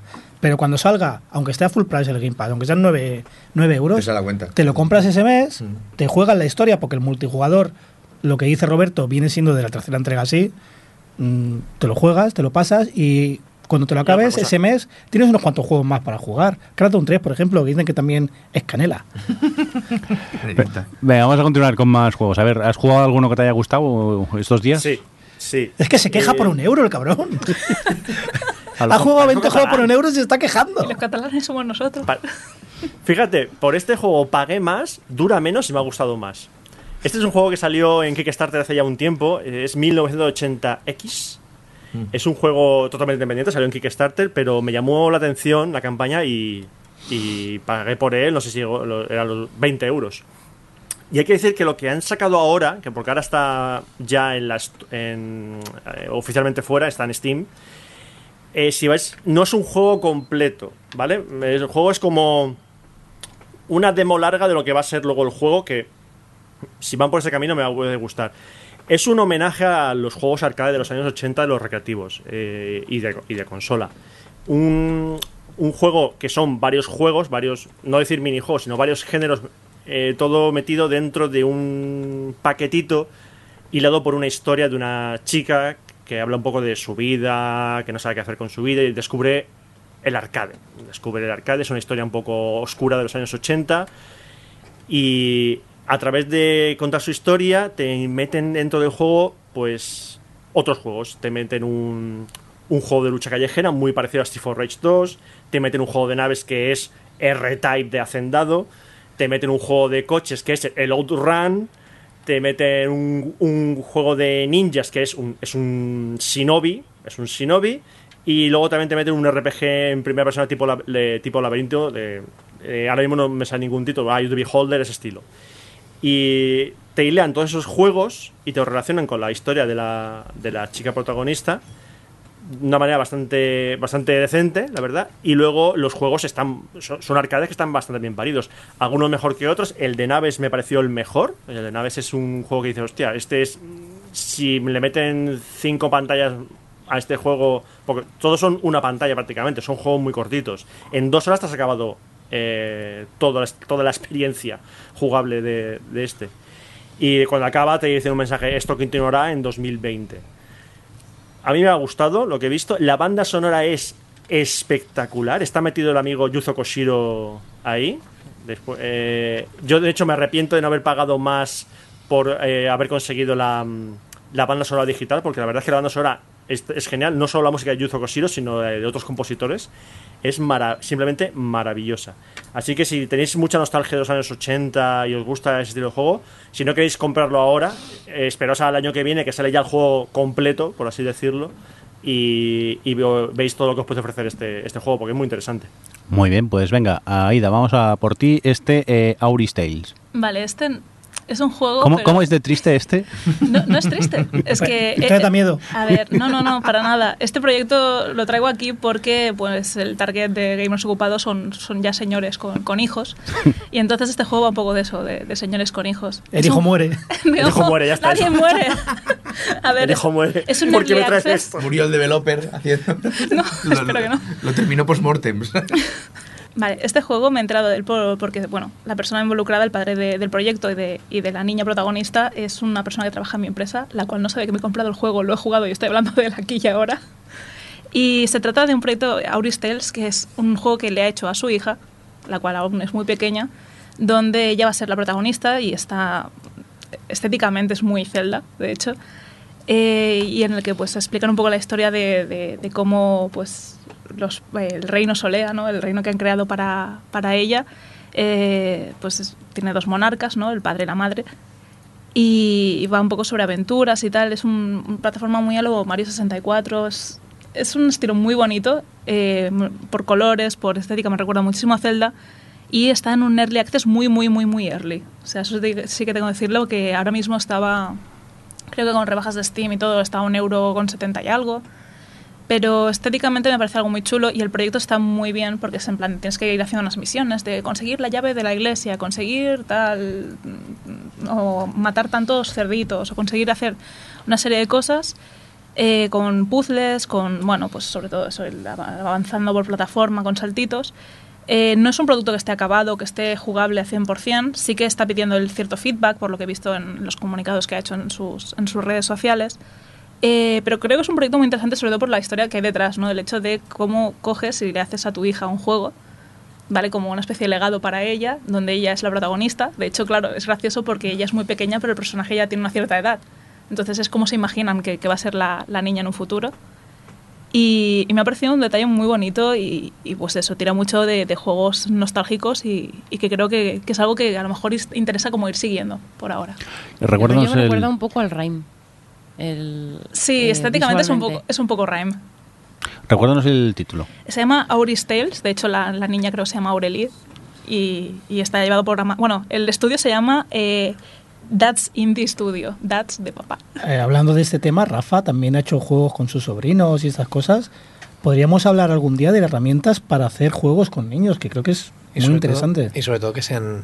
Es decir, a mí, por ejemplo, esta idea de hacer un juego A me parece muy bonito. Claro, y, la, Ah, y la herramienta tiene que ser súper sencilla para gente que no sepa programar. bueno, Pero en este- caso es una persona que trabaja en la industria Eh, de eh, videojuegos. Exacto, Eso la, es la otro idea tema. es esta, pero el poder hacer juegos, ¿vale? Para entretener a niños o enseñarles cosas, o simplemente para que ellos se sientan protagonistas de verdad de un juego, me parecen unas cosas más bonitas que podemos hacer hoy en día con las herramientas que tenemos. Y sí, me gustaría un día también poder hablar de esto, ¿no? Es decir, yo ahora mismo no estoy haciendo un juego para mi ahijado, estoy haciendo un juego con mi ahijado y con mis otros dos ahijados. Estoy, eh, ellos están dibujando, están inventándose una historia, luego yo hago lo que me da la gana, pero, eh, pero la idea es que igualmente está influenciado por ellos y obviamente todos los dibujos lo han hecho en ellos y ya veremos si incluso hacen algo relacionado con la música, es decir, que hagan una pequeña sintonía y luego sale un amigo mío que es, que es músico y que está encantado de, de- de hacer cositas así. Pero si se puede potenciar esto, igual que si se sabe dibujar, hacerles un cómic o se sabe escribir, explicarles una historia, Yo creo que es algo que se debería potenciar y si algún día podríamos hablar de cositas para, para que padres o quien quiera pueda hacer o enseñar a sus hijos a hacer juegos o hacer con ellos juegos. ¿Has visto, visto Jordi, cómo te he sacado de la nada? Un especial Sí, de sí, verano. sí, sí, mu- muy bonito, muy bonito, pero lo importante, tanto Aida como Pazos habéis jugado al My Friend Pedro este. ¿Qué pasa con el plátano este? Que me tenéis hasta los huevos en Twitter ya, pesados. Es, es maravilloso. O sea, es un, un juego que ya me vendieron en el E3 del año pasado, en el cual veías unas, unas imágenes de un tío disparándole a todo, a todo, y pues era una especie de, claro, te lo ponían con música clásica y ciertamente es un, te lo venden como un ballet de, disparos y es así. O sea, es un juego que no, no hay pausas, tú vas avanzando el nivel, de hecho es un poco a lo Sonic, ¿no? Cuanto más rápido lo hagas, mejor puntuación vas a tener al final. Y tienes que ir... eh, bueno, hay un plátano que te, te hace matar gente, pero es que además la historia es lo de menos. Lo que mola es que cada nivel vas a- eh, adquiriendo nuevas mecánicas de, pues ahora aparece una pelota de baloncesto, pues aparte de chutarla y meterla en la canasta, también puedes chepar la cabeza a gente y matarla de un balonazo, que está bien. Chepar, me ha gustado, me ha gustado el verbo chepar. Ha quedado, ha quedado usted chepado. Sí, sí, un headshot, pero, pero a través de patadas. Puedes disparar a sartenes, que está muy bien. Puedes usar la sartén también para patearla, para dar a alguien, pero lo importante es chutar, El rebote. ahí, chutar disparar a la, a la sartén y que, que la bala dé la sartén y, y atraviese luego a una persona al rebotarle. Ujú, me lo Está- vendiendo muy bien, ¿eh?